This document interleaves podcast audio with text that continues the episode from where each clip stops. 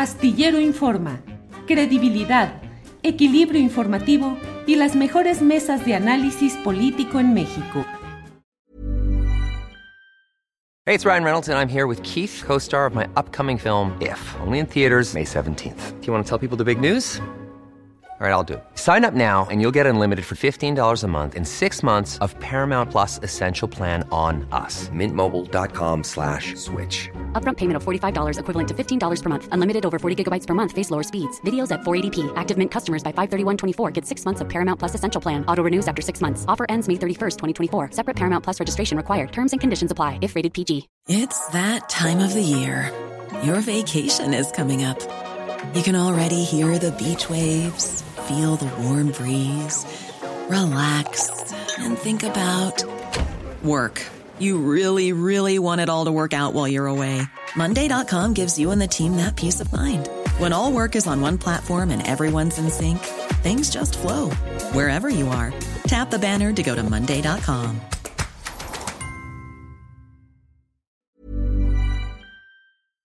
Astillero Informa, credibilidad, equilibrio informativo y las mejores mesas de análisis político en México. Buenas tardes, buenas tardes. Es la una de la tarde en punto y ya estamos en Astillero Informa, en este programa que le, lleva, le lleva la información más relevante del día, entrevistas, mesas de análisis, de debate, todo lo interesante del día aquí. Así es que lo invito a que nos acompañe en las próximas dos horas y un poquito más de tiempo que nos llevaremos. Y hoy es un programa muy completo, desde luego, con la información relevante que nos comparte nuestra compañera Adriana Buentello, que es la productora de este programa y co-conductora del mismo. Además, tendremos hoy una entrevista muy interesante con Mario Martínez. Mario Martínez, porque dentro de lo que ha sucedido en este tema de tanto ruido que hace, em, eh, pues está el hecho eh, en, el ruido que se ha producido respecto a la Sierra de San Miguelito, y la comparecencia de un servidor o la asistencia ayer a la conferencia mañanera, eh, pues está el hecho de que se va a reabrir el caso del Cerro de San Pedro, una, un lugar que era el símbolo en el escudo del estado de San Luis Potosí y que fue depredado y se convirtió en un socavón ahí lleno de contaminación. Pues bien, ha seguido trabajando hasta ahora este, este negocio de la minera San Javier, intocado, silencioso, calladito, continúa todo trabajando. Ya con menos producción, porque ya la mayoría ya se la llevaron, que es una forma de extraer el oro, los residuos de oro que quedaron de las explotaciones anteriores. Eh, y bueno, vamos a hablar con Mario Martínez para que nos diga cómo se reabre este caso de Cerro de San Pedro. Van a buscar la remediación y van a buscar también explorar las posibilidades de sanciones a quienes cometieron esos delitos ambientales en San Luis Potosí. Pero además de ello, vamos a hablar un poco más adelante con um, eh, Patricia Espinosa. Ella es hermana del periodista Rubén Espinosa. Usted recordará que un sábado 31 de julio em, eh, sucedió el, perdón, que eh, hace años sucedió el, pues una, una una situación en la colonia Narvarte en la cual fueron asesinadas varias personas eh, en un episodio que todavía genera muchas dudas y especulaciones. Por eso vamos a hablar con Patricia Espinosa, que es la hermana del periodista Rubén Espinosa, fotógrafo de proceso en Veracruz, que tomó varias fotografías que no gustaron al entonces gobernador Javier Duarte y en un largo episodio de agresiones y de represiones en el propio estado de Veracruz, se vino a la Ciudad de México y él y otras personas perdieron la vida a manos pues de personajes que los presuntos autores materiales están en la cárcel, procesados, pero ¿qué es lo que ha sucedido en torno a este caso? Lo vamos a hablar con Patricia Espinosa, hermana del fotoperiodista Rubén Espinosa. Luego tendremos una entrevista con Daniel Izárraga. Daniel Izárraga es el editor general de El Faro, que es una publicación muy prestigiada y muy respetada en El Salvador. Pero Daniel Izárraga es un periodista mexicano que ha hecho periodismo en México, ha encabezado los trabajos para la investigación que desembocó en la denuncia de la Casa Blanca en el, portal, en, los espacios informativos de Carmen Aristegui, espacios radiofónicos en aquel momento, eh, y vamos a hablar con él acerca del periodismo de investigación en México está en crisis el periodismo, está muy mal el periodismo, sí hay piezas periodísticas importantes, la corrupción ha llegado, está generalizada y no se hace nada interesante ni importante en el periodismo mexicano. De eso vamos a hablar con Daniel Izárraga. Luego tendremos la mesa de seguridad en esta semana en, la que hay muchos asuntos interesantes. Vamos a platicar con Víctor Ronquillo, con Ricardo Ravelo y con Guadalupe Correa. Así es que hay mucha información y bueno, vamos a pasar ya en cuanto esté enlazado Mario Martínez, vamos a pasar a la entrevista con él. Como siempre, leo con mucho gusto toda la información y los comentarios que están poniendo en... Ah, tenemos también pendiente la llamada con el abogado de Israel Vallarta acerca de lo que se dijo hoy en la mañanera sobre estas formas de liberación en determinados casos que alcanzarían al propio Israel Vallarta, pero vamos a ver cuál es la posición del abogado, del representante legal de Israel Vallarta ante este anuncio que hoy hizo la secretaria de Gobernación en la propia conferencia presidencial mañanera. Eh, y bueno, pues eso es lo que estamos, en lo que estamos metidos, lo que estamos programando y ya estamos precisamente con la posibilidad de hablar con Mario Martínez. Va a ser una comunicación por la vía telefónica, pero ya está con nosotros eh, Mario Martínez, a quien él es el ingeniero Mario Martínez, fundador y líder del Frente Amplio Opositor a la minera San Javier. Mario, buenas tardes. Mario, Mario, Mario Martínez, ¿Me escuchas, Mario? Bueno, estamos como siempre, ya sabe usted que en todos estos programas que difundimos a través de Internet y con la tecnología a distancia, eh, pues siempre hay este tipo de atorones eh, tecnológicos. A mí a veces cuando estoy en alguna entrevista eh, y tengo que acomodar todo de una manera distinta como normalmente lo hago, ay, me atoro. Y a veces cuando estoy, cuando está conmigo mi hija Sol, le echo un grito, Sol, ayúdame aquí, por favor, y ya queda eh, arreglado el sonido o lo que hubiera de desajuste técnico. Entonces, bueno, vamos a esperar unos uh, segunditos a que podamos hablar con, eh, uh, uh, con Mario Martínez. Mientras tanto, como le digo, estamos recibiendo, como siempre, no está, ¿verdad, Andrés? Eh, Pero no está al aire, ¿verdad? No estamos al aire con él. Bien, pues muchas gracias a todos quienes van llegando. Eh, eh, mucha información, muchos comentarios, muchos chats que agradezco. ¿Qué problemas para encontrarte, Julio? Esta madre no avisa, dice Martín Franco. Sí, Martín, lo sé, pues son los problemas que tenemos. No avisa, a pesar de que se activan las notificaciones, no avisa YouTube cuando iniciamos el programa. Y por otra parte, pues, las desmonetizaciones. Hoy, a las ocho y media de la mañana, hoy a las ocho y media de la mañana, me llegó el reporte de YouTube que me dice, ya revisamos tu video de ayer y no hay razón para desmonetizarse. A partir de ahorita ya puede monetizar. Cuando ya pasó el grueso de las visitas que ayer, entre ayer y hoy, eran 75 mil o algo así a nuestro trabajo de ayer. Mm, que pues eh, simplemente no tienen monetización, pero lo hacemos con una decisión total, como lo mismo que estamos haciendo hoy en este programa, que vamos a tocar temas que probablemente van a implicar la desmonetización, pero ¿qué hacemos? Si no hacemos este periodismo, entonces ¿para qué estamos aquí? Mario Martínez, ingeniero, buenas tardes. Buenas tardes, Julio, ¿sí me escuchas? Sí, ya te escucho muy bien, Mario. Gracias por tomar la llamada. Gracias. por el tiempo y por la atención, Julio.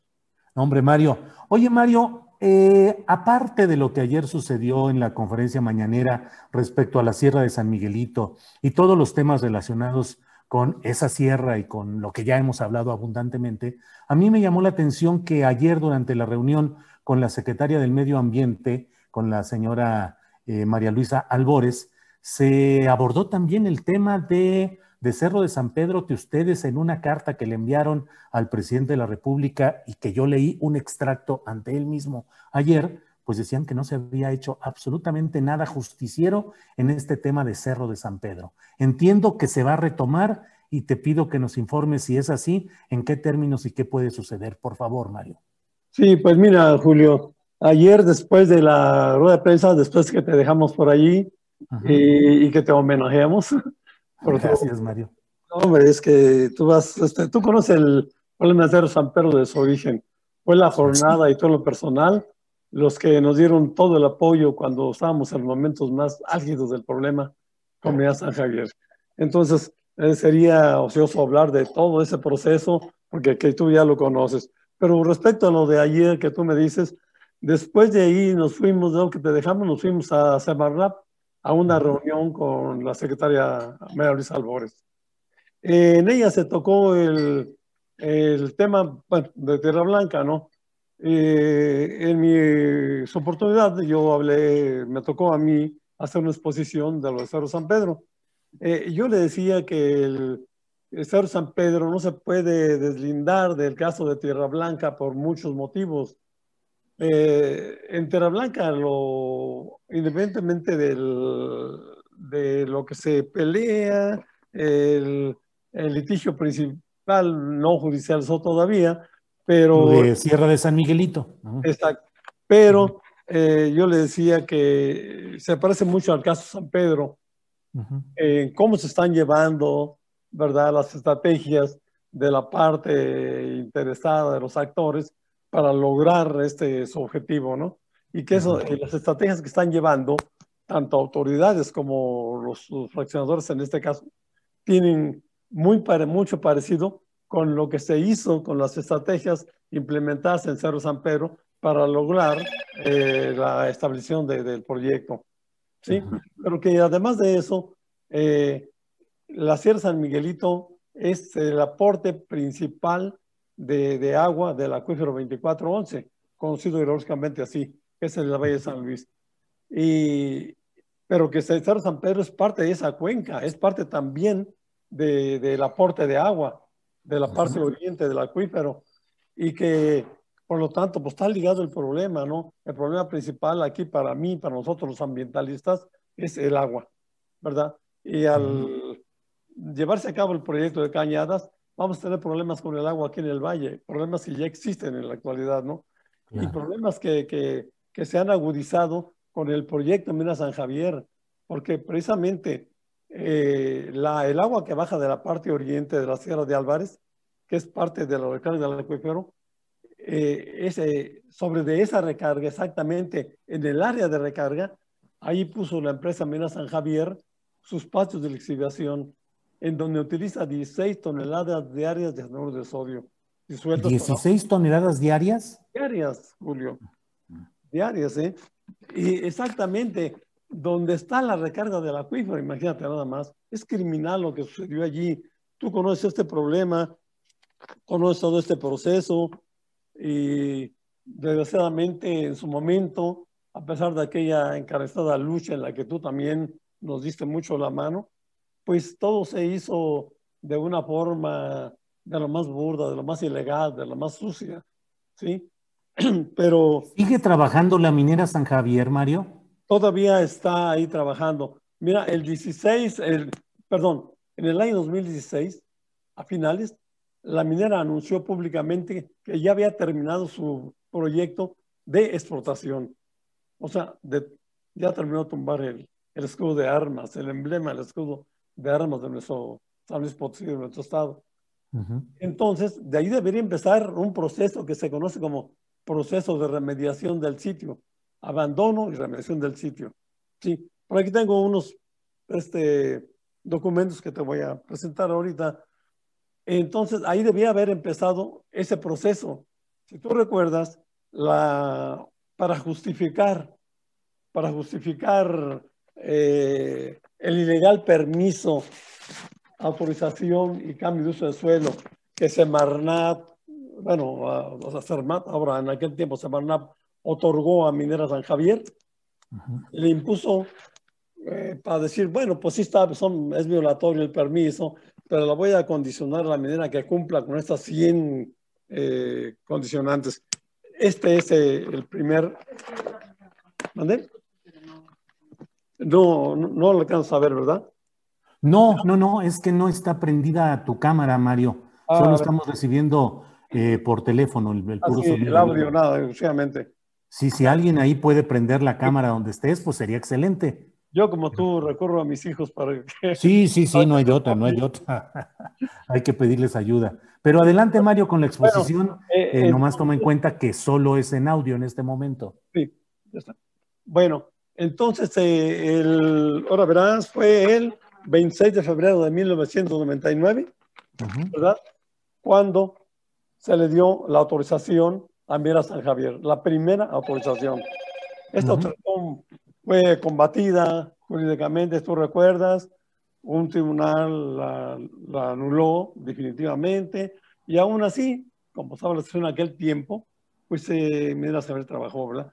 Pero se le impusieron 100 condicionantes que tenía que cumplir, algunas antes de iniciar su proyecto, otras dentro del proyecto y al final del proyecto la remediación del sitio. ¿Sí? Sí. Entonces, no ha cumplido la empresa minera con ninguna de estas, a pesar de que nosotros hemos estado insistiendo desde aquellos tiempos en que se eh, el cumplimiento de estas, que se exija a la empresa minera el cumplimiento de esas 100 condicionantes. ¿sí? Posteriormente, ya en, ahora verás, esto fue, ahora sí ves, ¿verdad? En pantalla. No, Este, no, todavía no. no, bueno. Eh, bueno, posteriormente, eh, el 5 de agosto de 2011, Semarnap autoriza otra, una ampliación para el proyecto Mina San Javier. ¿sí? Y en esa se la, le impone un, algo que se llamó proyecto de optimización de la operación, conciliación y reservas. ¿sí? Y en esa se compromete exclusivamente la Mina San Javier a llevar a cabo actividades para la remediación del sitio. ¿sí? Y la remediación del sitio implica una gran cantidad de, de cosas. Por ejemplo, el- atrás del pueblo, todo lo que rodea el pueblo, de la parte norte y poniente, ahí deposita Mina San Javier todos los residuos que en geología se conocen como eh, es- escombreras, vamos, ¿sí? o terpetateras. ¿sí? Ahí hay más de 200 millones de toneladas rodeando el poblado y abarcan parte del ejido de, de Palma de la Cruz en Ciudad de Los Sánchez. Estos tiraderos están cargados de sulfuros, son sulfuros cargados de metales pesados. Ujú. Cuando llueve, imagínate, ¿eh? estamos a más de 200 metros sobre el nivel del Valle de San Luis. Esa es la parte de recarga de- del acuífero, una de las partes de la recarga del acuífero. Todo el agua que pasa por allí viene cargada de sulfuros y metales pesados que viene a dar al acuífero. El acuífero de aquí de San Luis Potosí, que conocemos como el 2411 eh, hidrológicamente, Sí.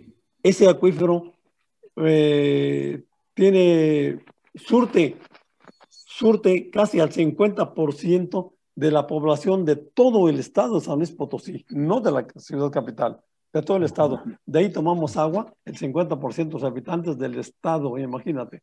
Agua contaminada con cianuro, con metales pesados y con sulfuros. Esto es ¿Y lo se ha hecho algún tipo de remediación, Mario? Pues yo eh, me pregunto, ¿cómo es que van a remediar ese acuífero? Pues sí. ¿A dónde van a llevar estos 200 millones de toneladas cargadas de metales pesados eh, y contenidos muy grandes de sulfuros que la minera no utilizó porque no son lixiviables, no son aprovechables para su, para su proceso? ¿sí? ¿Y Además, cuál es la postura de la secretaria Albores respecto a todo esto? Ayer yo platiqué con ella y le hice esta relación, ¿verdad? Que te estoy haciendo a ti. Y me dijo que ella estaba dispuesta a, a llegar a unas pláticas para ver eh, la forma de que pues, se llegue a cabo esa remediación. Yo dije que, dije que tenía que ser de ya, porque eh, la minera ya está por irse. Ya la minera anunció su retirada del sitio, el abandono del sitio, y no ha hecho nada. ¿Sí? Entonces me dijo ella que, pues yo la vi, mm, pues sabrás por qué, eh, con muy buena disposición. y dijo que si quisiera, que, que ella me sugería que desde la semana que entra empezáramos a tener algunas mesas, unas mesas de, para poder allí este, visualizar cómo está la situación de la remediación y, y tomar las medidas pertinentes. ¿sí? Entonces yo creo que yo voy a poner en contacto precisamente mañana con uno de sus uh, ayudantes, asesores, para fijar la fecha de la semana que entra y empezar esas mesas de diálogo. Hay la, posibilidad... Sí, perdón, sí, perdón, perdón. Sí, dime. Digo, ¿hay la posibilidad de que haya algún tipo de acciones legales contra la minera San Javier en el sentido de sanciones, de multas o de delitos ambientales?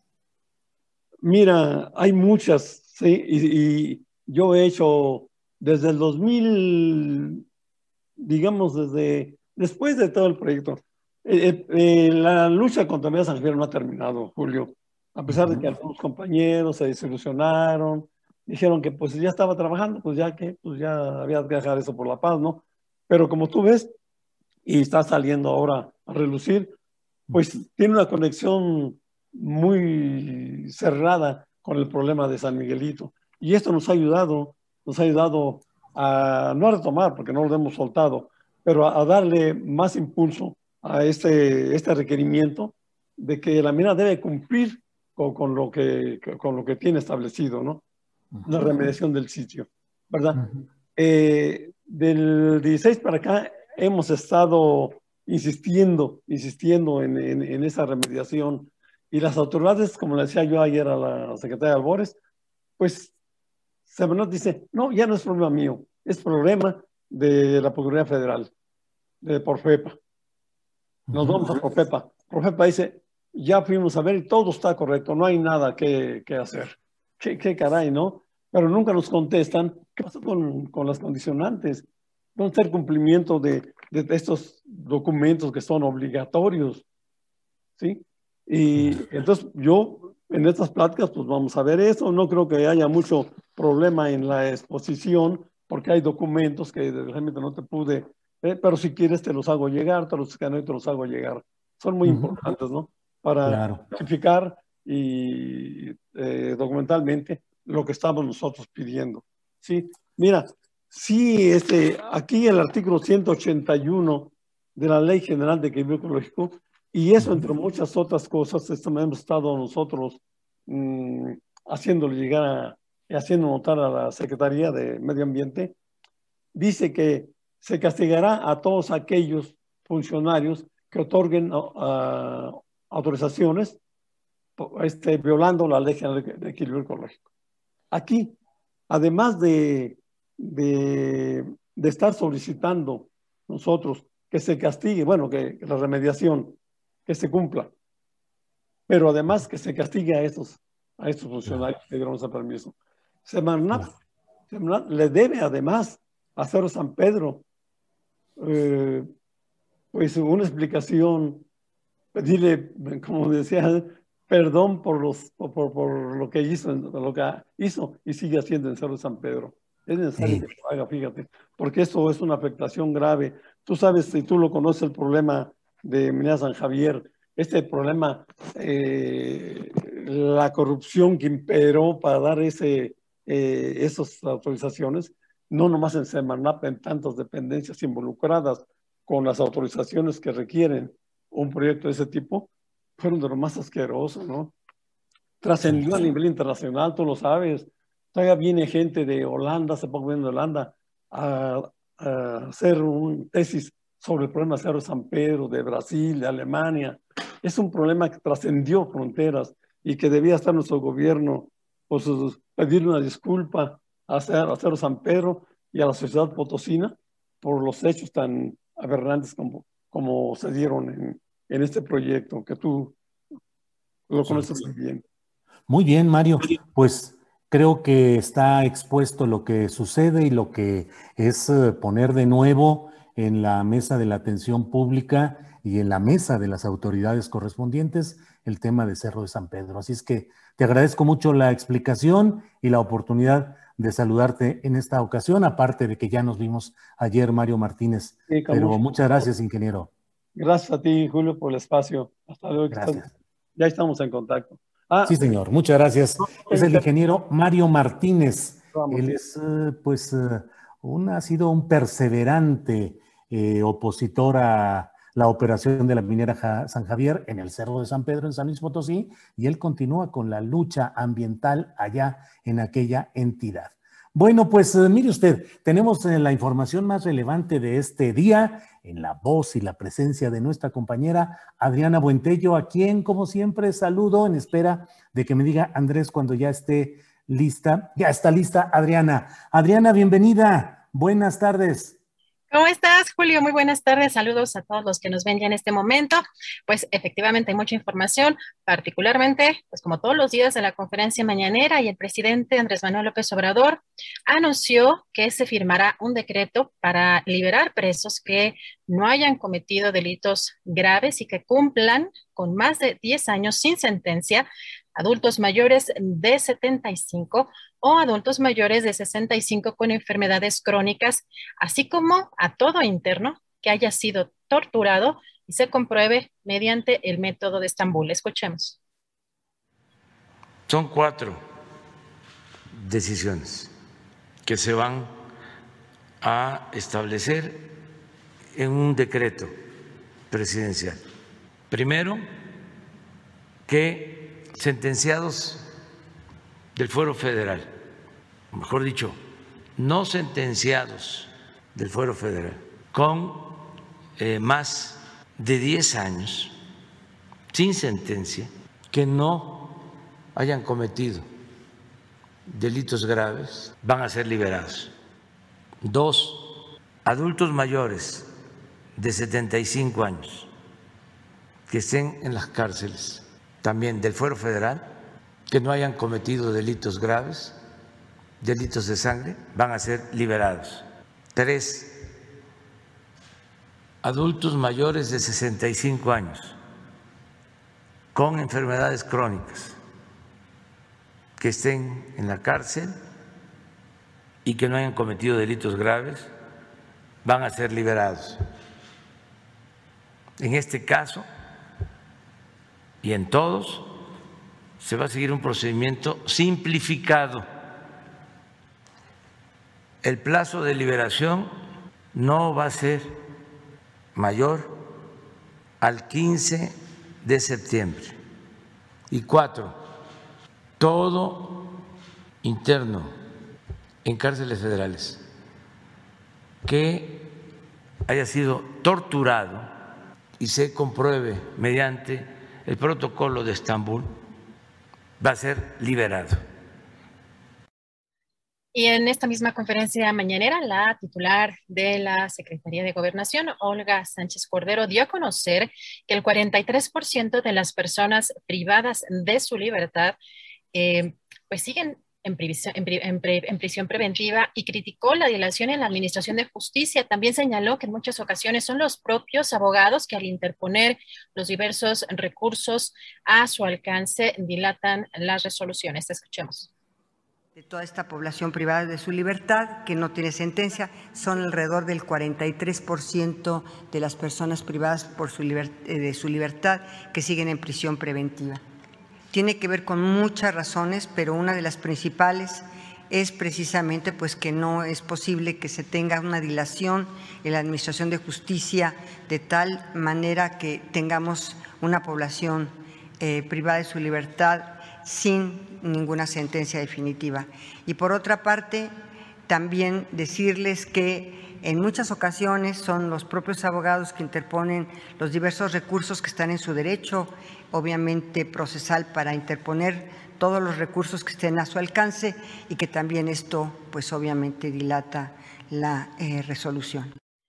Y se presentaron tres casos en particular. Eh, sobre el caso de Israel Vallarta, la secretaria de Gobernación, eh, dijo que tanto él como su abogado no han aceptado la estrategia para su libertad. Y dicha estrategia está planteada en promover el incidente de libertad por desvanecimiento de datos. Sin embargo, también indicó que aunque sería absuelto en el mismo caso que la, eh, francesa Florence Cassé, continuaría una causa penal pendiente. Escuchemos. –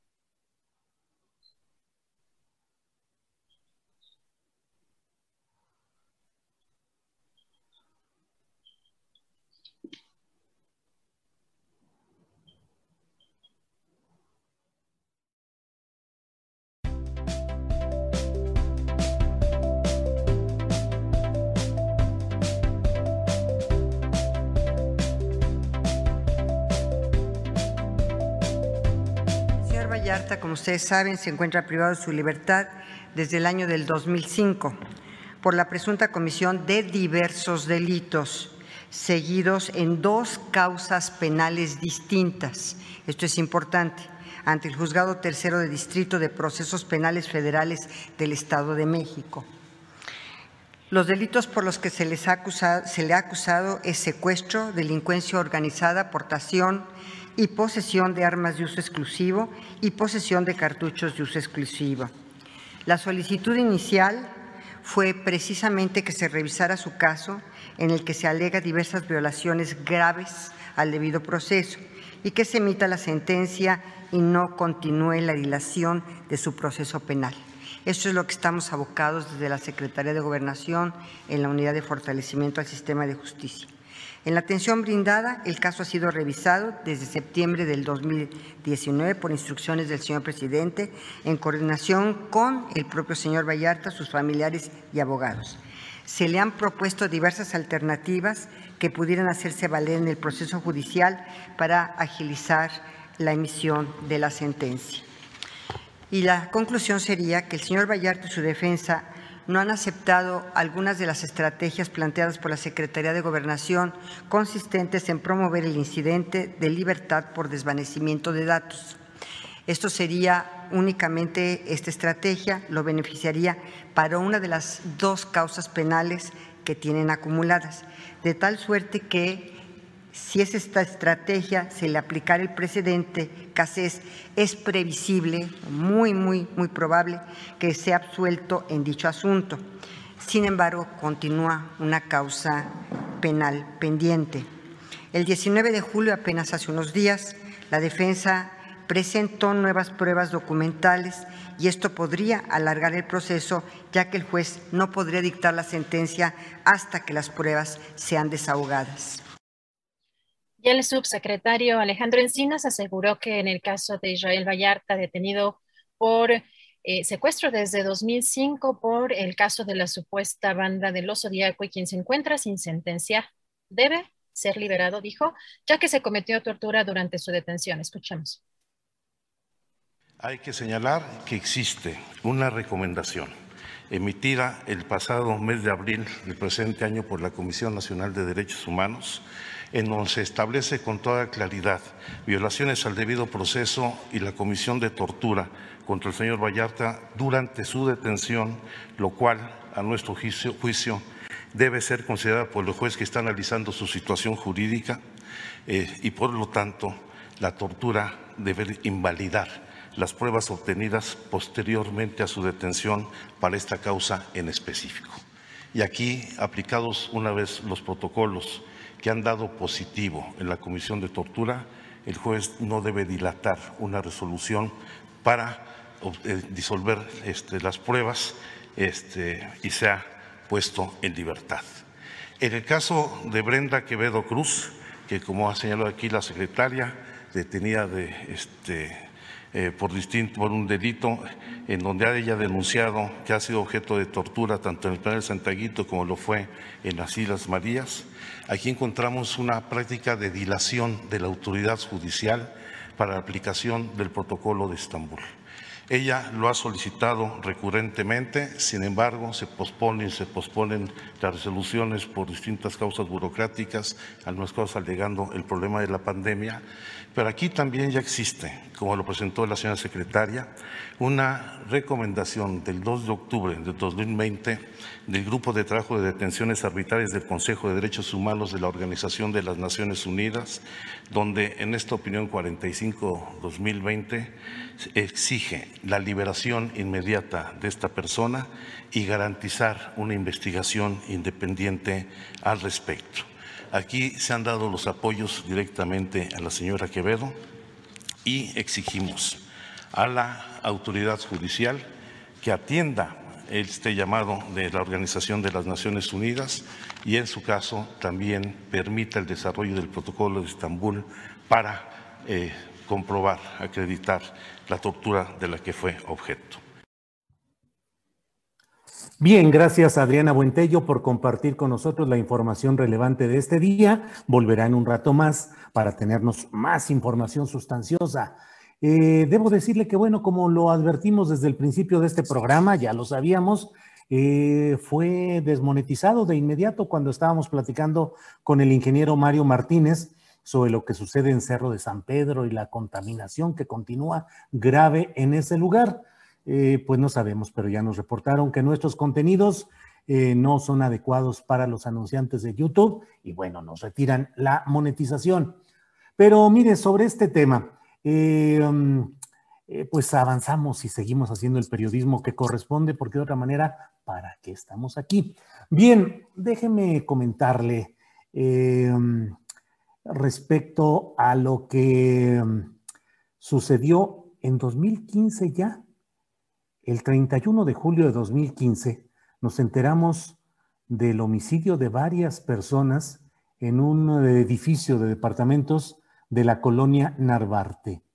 Eh, Yesenia Quirós, que era maquillista, eh, una trabajadora doméstica que hacía el servicio en ese domicilio, Olivia Alejandra Negrete, eh, y una modelo, Mile Virginia Martín, pero particularmente llamó mucho la atención eh, el que haya sido ahí también pues ejecutado, es asesinado, el fotoperiodista Rubén Espinosa Becerril, un fotoperiodista que había estado residiendo en Veracruz, donde había hecho una serie de fotografías y de tomas que no satisfacían, que no hacían particularmente feliz al gobernador de entonces, Javier Duarte de Ochoa, y después regresó a la Ciudad de México y entre señalamientos de que la mano oscura de Javier Duarte seguía persiguiendo a quienes le habían, eh, pensaba que no le hacían favores periodísticos, pues sucedió todo esto. Por ello es que estamos ya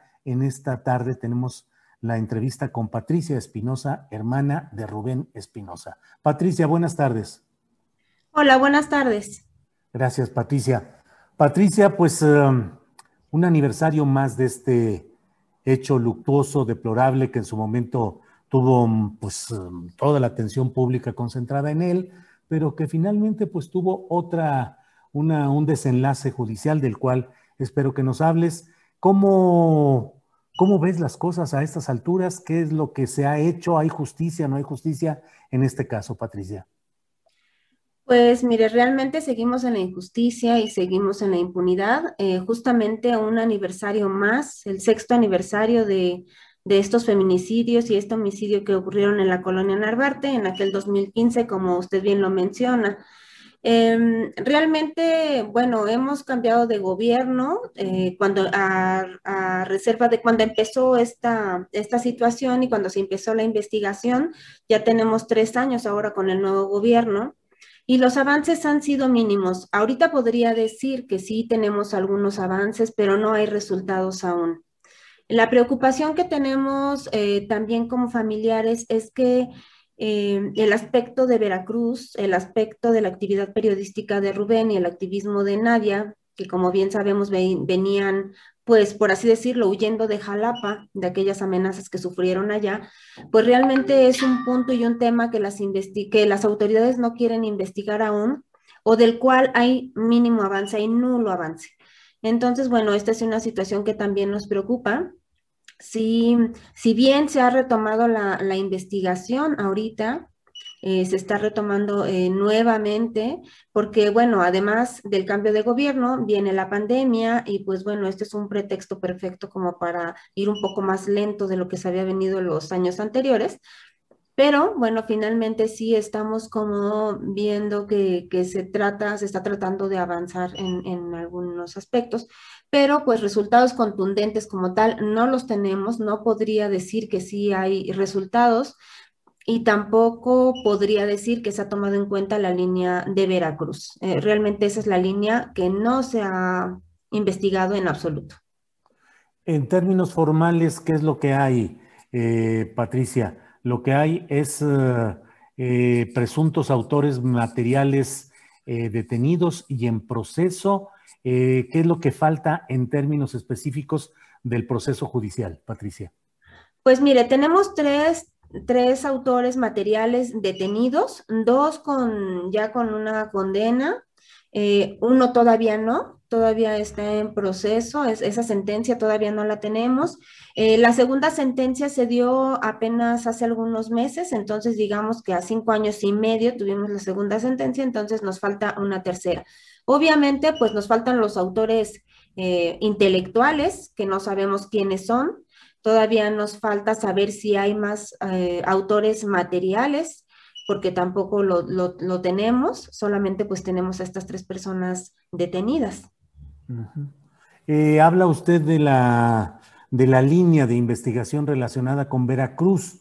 Pareciera, no sé usted lo que opine, Patricia, que después de todo el escándalo que hubo con todas las cosas de Javier Duarte de Ochoa, su detención o su, eh, o su localización en Guatemala, su traslado a México y su instalación en una cárcel, pero sujeto a un, eh, a un proceso que en poco tiempo puede colocarlo ya en libertad, dado que para el proceso de extradición solo se le procesó por ciertos delitos y no se puede ampliar el universo de las acusaciones eh, cuando alguien regresa a México por esa vía de los acuerdos entre países para una extradición.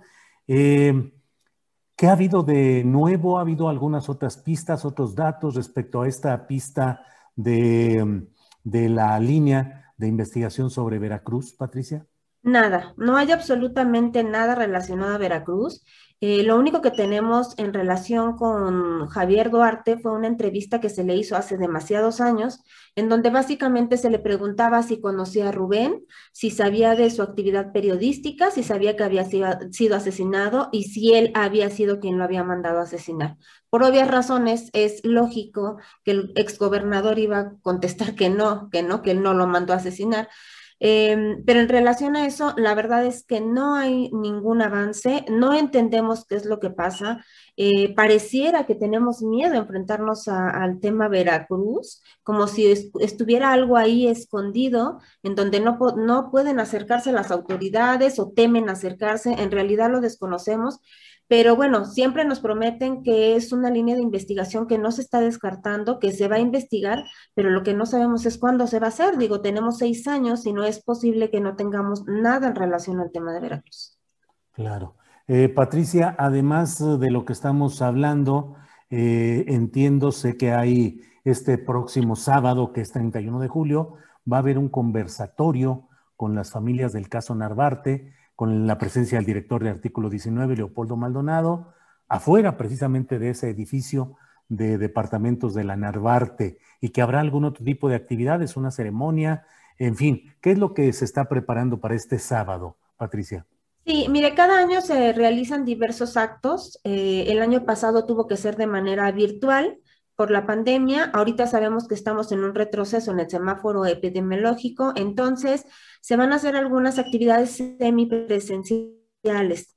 Em, en las cuales, bueno, pues sí les pedimos a las personas que estén al pendiente, que nos acompañen justamente el día sábado 31 de julio, justamente a los seis años, se hará un conversatorio fuera del edificio en la colonia Narvarte, en Luz Aviñón 1909, en donde estaremos eh, las familias de las víctimas. Estaremos ahí en esa mesa de diálogo. Efectivamente estará Leopoldo Maldonado con nosotros, de artículo 19. Y también habrá eh, una ceremonia a manera de ritual que es por parte de un familiar de una de las víctimas, en específico de Yesenia, que es para los, para los cinco y las cinco.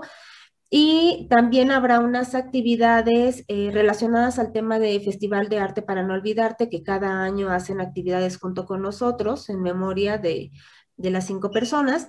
Y bueno, ahí se harán, no, en esta ocasión no fue una invitación abierta a todo el público porque sabemos que debemos de conservar las medidas necesarias de salud, la sana distancia, el uso de cubrebocas. Entonces, bueno, obviamente no lo hicimos de manera abierta como para invitar a las personas, pero sí les invitamos a que nos acompañen a la distancia. También el día viernes 30 eh, justo afuera del edificio habrá una velada, una ceremonia de luces como para em, recibirlos, pensando que este 31 ellos nos acompañen y estén aquí con nosotros, Rubén, Nadia, Yesenia, Alejandra y Mile. Entonces será una velada con luces Y aquí lo que estamos haciendo es invitar a las personas que desde sus hogares enciendan una, una luz en memoria de nuestros seres queridos y de ser posible manden una imagen, una fotografía, un video y lo manden a artículo 19, quienes ellos generarán un video en su conjunto y después será proyectado a través de las redes sociales para que todas las personas puedan verlo. Bien, pues estaremos atentos a lo que sucede este viernes y sábado y en general al desarrollo de esta investigación de alguien eh, pues muy recordado y eh, con aprecio por su trabajo periodístico que es Rubén Espinosa, pero también el recuerdo de las otras, de las cuatro víctimas que hubo en ese edificio. Así es que, Patricia, pues muchas gracias y estaremos atentos a lo que suceda este fin de semana. Muchísimas gracias y gracias por el espacio y gracias por recordar. Muchas gracias. Gracias, Patricia. Hasta luego. Hasta luego. Bueno, pues estos temas eh, difíciles, delicados, pero hay que recordarlos y hay que seguir insistiendo en que haya justicia en este y en otros muchos casos eh, que están pues en los archivos, en los procesos. Bueno, vamos a hablar ahora, vamos a hablar con eh, Daniel Lizárraga. Daniel Lizárraga es un periodista ampliamente reconocido en tareas de investigación. Me atrevo a decir que es uno de los principales periodistas de investigación de nuestro país y él ha participado en proyectos diversos que han eh, mostrado calidad, puntualidad en, la, en el análisis informativo. Eh, actualmente eh, Daniel Izárraga es editor general del Faro, un portal muy respetado y prestigiado del Salvador. Así es que saludo con gusto a Daniel Izárraga. Daniel, buenas tardes. Hola, buenas tardes. ¿Cómo estás, Julio? Gusto saludarte. El gusto es mío, Daniel. Gusto en saludarte. Eh, solamente paso a recordar eh, que hace algunos días el gobierno del Salvador pidió que salieras, ordenó que salieras del país, del Salvador, donde estás eh, formando parte del equipo muy respetado de investigación y de difusión informativa, que es el Faro. Eh, estuviste ahí, estás ahí, pues como un periodista reconocido en investigación, y bueno, pues eh, ya pasó ese momento y solamente quiero señalarlo y ser solidario con tu trabajo y con momentos como este. Daniel. Gracias, Julio.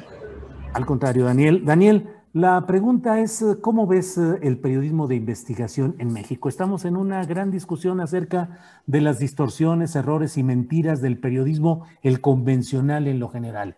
Eh, a mí me parece que, y lo he dicho, que no es justo hacer a un lado el hecho de que hay un buen periodismo de investigación en México y que hay muchos casos en los cuales periodistas arriesgan la vida y la estabilidad familiar geográfica por hacer trabajos profundos, pero por favor tu opinión. ¿Cómo va el periodismo de investigación en México, Daniel Izárraga? Mira, en el punto específico del periodismo de investigación creo que es justamente lo contrario.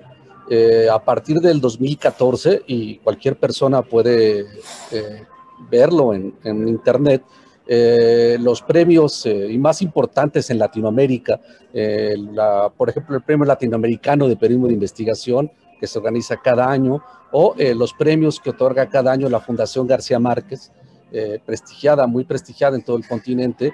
Eh, yo te podría decir que México prácticamente ha acaparado los primeros lugares desde 2014 para acá. antes de esa fecha era muy complicado, competíamos, pero no ganábamos.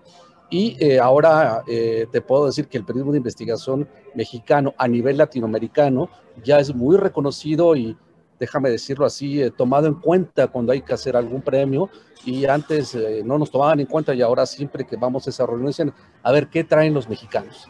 Me parece que, que eso es muy importante y bueno, eh, sobre todo Julio, porque este trabajo de investigación que más o menos yo lo ubico en estas fechas, está hecho por nuevas generaciones, distinta a la tuya, distinta a la mía, son muchachos y muchachas, sobre todo son mujeres y son más jóvenes y vienen empujando muy fuerte. Eh, entonces me parece un despropósito decir que el periodismo de investigación en México está en crisis. Yo creo que, que es justamente lo contrario eh, respecto al periodismo de investigación, me queda claro que estamos en una etapa completamente distinta. ¿Es lo ideal? Pues yo creo que no, pero eh, vamos por, muy buen camino. Eh, y sin embargo, bueno, también hay varias cosas que apuntar y también esclarecer de cara al público. Sí, Daniel, ahora, este periodismo de investigación, contrastado con el periodismo en general en México, sobre todo el periodismo de los medios convencionales, las televisiones eh, de difusión nacional y eh, abierta, y no solo las nacionales, las televisiones en los estados, que en muchos casos, según mi punto de vista, son verdaderamente ejemplos de mal periodismo, pero bueno, eh, ¿cómo ves ese contraste entre la realidad de ese periodismo convencional, por llamarlo así? ¿Cómo ves esa situación? Mira, yo creo que ahí hay una, es una apreciación muy personal me parece que también venimos arrastrando algo que, tiene que ver con nuestra historia del periodismo de investigación. Eh, voy a remitirme un poquito a la, época del Priato, con, hasta Peña Nieto. Eh, había eh, este periodismo de, denuncia y de investigación, que no siempre es lo mismo, respecto al PRI. Había muchos medios, muchos colegas que no tenían exactamente el máximo rigor posible o no tenían bien definida qué es una investigación periodística, pero sin embargo algunos sectores de la, de la población les aplaudían y les parecía bien porque era el simple hecho de pegarle al PRI, porque el PRI era el malo.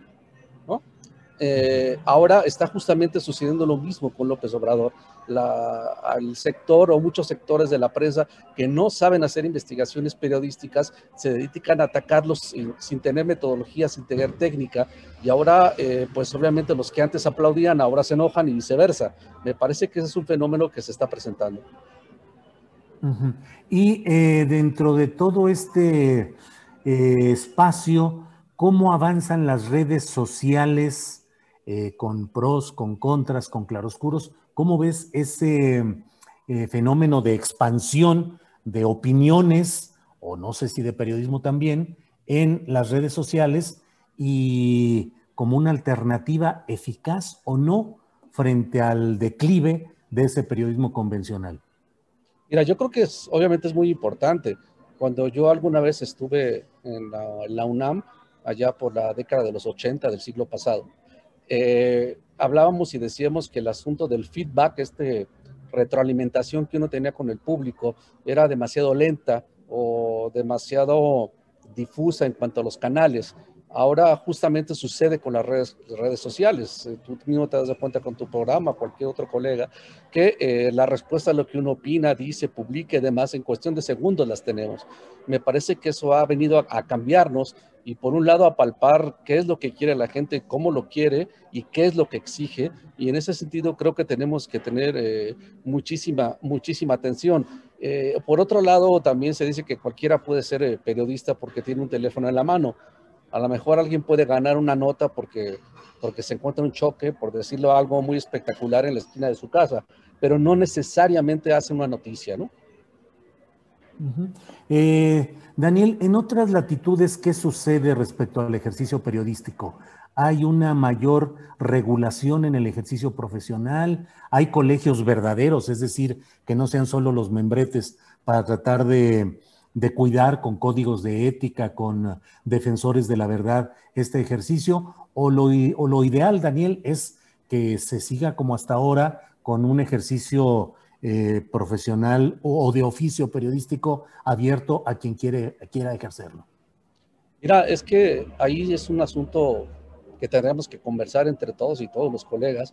Eh, hay eh, instancias como Abragi en, en, Perú, que es, perdón, en Brasil, es uno de los grandes centros de investigación para el muy buen periodismo brasileño. Está el Consejo de Redacción en Colombia, eh, está la Asociación de Periodistas del Salvador, justo donde acabo de ser expulsado, que de alguna manera se dedica no a regular, pero sí es un espacio donde los, las y los periodistas se, se acercan a ventilarse, a, saber cómo están las cosas, a incluso a tomar talleres, a aprender y de vez en cuando a, a fijar, a fijar una postura. Me parece que, que, en México, a pesar de los avances y retrocesos, no hemos llegado a, a tener una organización de ese tamaño. Quizás sea también por el tamaño del país, que es muy complejo pero eh, me parece que no hemos, llegado a ese punto, Julio. Y también me parece también eh, interesante resaltar que un poco nos ayuda, y lo he dicho en privado, no tengo por qué no decirlo en público, en la forma en que está organizado el Premio Nacional de Periodismo. Eh, en otros países, por ejemplo, cuando se va a entregar el premio, se invita a los ponentes, por ejemplo, el premio latinoamericano de premio de investigación, a los finalistas, y los finalistas pasan a exponer durante 20 minutos, 30 minutos, cómo hicieron el trabajo, técnica, método, en fin, cosas muy técnicas y de metodología. Y entonces, pues finalmente el jurado decide quién gana, pero más allá de quién gana, lo importante es esta retroalimentación que tenemos de estar escuchando a los colegas de, de otros países cómo hicieron una investigación. Eh, organizar los premios de esa manera creo que a los periodistas no nos sirve de mucho. ¿Qué pasa con el Premio Nacional de Periodismo en México entonces, Daniel? Pues mira, yo a veces no entiendo cómo se toman las decisiones, pero independientemente de quién gane, me parece que una buena reorganización en el sentido de que se convierta en un ciclo de aprendizaje para otros colegas, eh, creo que es hacia donde debería de expandirse, no tanto en el sentido de quién gana o quién no, más bien convertirlo como en un motivo, en una celebración para reunirnos a todos y entender y de hacerle la autopsia a los mejores trabajos y que todo el mundo aprendamos de los mejores de cada año, ¿no? Daniel, y en la realidad política y social, y aun cuando entiendo o asumo que el periodismo eh, puede cumplir su fin solamente difundiendo lo que conoce y lo que procesa profesionalmente y darlo a conocer, digo, no veo que el periodismo tenga que tener como objetivo el ser un factor decisivo de cambios sociales, pero finalmente el periodismo de investigación, ¿de qué sirve en una sociedad como la nuestra? Con frecuencia leemos trabajos de investigación terribles, dolorosos, bien, es decir, en lo que expresan, bien manejados, bien expresados profesionalmente, pero con temas dolorosos, y sigue la corrupción y los feminicidios y las agresiones, la corrupción, todo sigue adelante. ¿De qué sirve finalmente el periodismo nuestro, el periodismo de investigación, Daniel? Pues mira, yo creo que el periodismo de investigación sirve para tener ciudadanos mejor informados. Y entre una ciudad, tengamos un México mejor informado, va a ser mejor nuestro sistema democrático. Eh, a los, eh, mira de dónde vengo, del Salvador, a los eh, regímenes autoritarios, autócratas, no estoy hablando de México porque luego por ahí la gente se enciende, les, les conviene tener gente que no esté informada, ¿sabes? Entonces, entre nosotros, cada vez que logramos, no digo descubrir la verdad, acercarnos a una verdad, nos permite informar a la gente y hay que hacerlo de la mejor manera posible. A veces ese acercamiento a un hecho puede no gustarle a alguien, pero sin embargo lo va a tener que escuchar porque es parte de su realidad. Daniel, hace unos eh, minutos eh, decías eh, del periodismo de investigación en el que hay muchos jóvenes, nuevas generaciones que están entrando muy fuerte y yo coincido totalmente. Y algo que también he mencionado yo anteriormente, la presencia de mujeres y yo siempre valoro mucho y digo, caray, esta etapa oscura que estamos viviendo en México desde hace años y de la que no hemos podido salir, cuando reflexionemos y veamos hacia atrás, veremos que una gran valentía y una gran capacidad, no solo la valentía, sino una gran capacidad profesional provino de las mujeres. Tú que trabajas constantemente en este tipo de trabajos de investigación, ¿por qué crees que hay tantas mujeres jóvenes y valientes? Porque yo te diría, casi que como jefe de información, híjole, me costaría enviar a una mujer a ciertas órdenes o a ciertas coberturas que sabes que son muy difíciles y ellas son las primeras en decir, adelante, yo voy. ¿Qué piensas de esto? Mira, la verdad es que tampoco lo tengo, lo tengo claro, Julio. Lo único que sé es que sí son mayoría y son muy buenas. A lo mejor una de las, de las cosas que yo he podido encontrar, pero no sé si sea el común, porque no he trabajado con todas, he trabajado con algunas, por ejemplo, pienso en este momento en Telma Gómez. Eh, tienen una mayor, se organizan una investigación más rápido que nosotros, en la cabeza. ¿Así? Pues, en general, ¿no? O sea, la estructuración del tema y de cómo lo van a abordar. Exacto. Vaya, pues bueno, em, Daniel, están preguntando y creo que no debemos dejar solo la información así en lo general de que te expulsaron del Salvador. Eh, yo lo sé, pero ¿quieres compartir eh, con la audiencia qué es lo que sucedió? Mira, lo que sucedió es que yo estaba como editor general del Faro en El Salvador, eh, invitado ahí desde finales del año pasado por Carlos Dada, que es el fundador de, este periódico, el primer diario web en, América Latina. Eh, eh, y bueno, para mí era no solamente un honor, desde luego, porque es un medio multipremiado, no solo en América Latina, sino en el mundo. Eh, para mí era un reto, y era un reto por, por, la envergadura de lo que significa el faro en Latinoamérica, y también un reto personal para subir una, una tarea de ese tipo en ese medio, y desde luego meterme en un país en el que no conocía. Eh, llegué, bueno, yo fui contratado, estábamos en el proceso de contratación, fui en febrero a las elecciones a, observar, me empecé a involucrar con el, con el país, eh, yo estuve yendo y viniendo, en fin, arreglando cosas, porque yo prácticamente tenía que cerrar mi vida en México. Eh, y bueno, por ahí de abril ya me fui de forma definitiva a El Salvador y estuve a cargo de, de la edición general del periódico de, de abril a la fecha. Y bueno, desde entonces hay una animadversión de, del presidente Bukele hacia el Faro, en este régimen autoritario, eh, un autócrata, donde no se admite más, ni siquiera, no digamos la versión oficial. Para él, el mal periodismo, regresando al punto, tiene que ser propaganda. Si no hay propaganda, es mal periodismo. Ni siquiera un periódico que, coincida con la línea oficial. se va todavía un más extremo es decir, que tiene que ser prácticamente como el diario oficial de la federación, eh, como lo entendemos nosotros, ¿no? Y entonces, eh, todo aquel que disienta de eso, eh, pues corre el riesgo de, ser no solamente calumniado, sino abrir, de abrir procesos legales. Entonces, el Faro está enfrentando una presión tremenda, tanto en lo legal, en lo político y en lo social, y una parte de, pues, de deshacerse de los periodistas incómodos fue buscar la manera, la manera de sacarme del país. Eh, fue una instrucción del gobierno el que tenías, creo que tres días para abandonar el país. Sí, fue del, ellos le llaman Ministerio del Exterior, lo que viene siendo nuestra, el Ministerio de Extranjería, nosotros es nuestra Secretaría de Relaciones Exteriores, y fue un proceso donde yo tenía permiso para estar hasta finales de agosto, no recuerdo el día, para que se decidiera en términos legales si yo podía permanecer en el país o no, es decir, si me daban los permisos de trabajo y de residencia.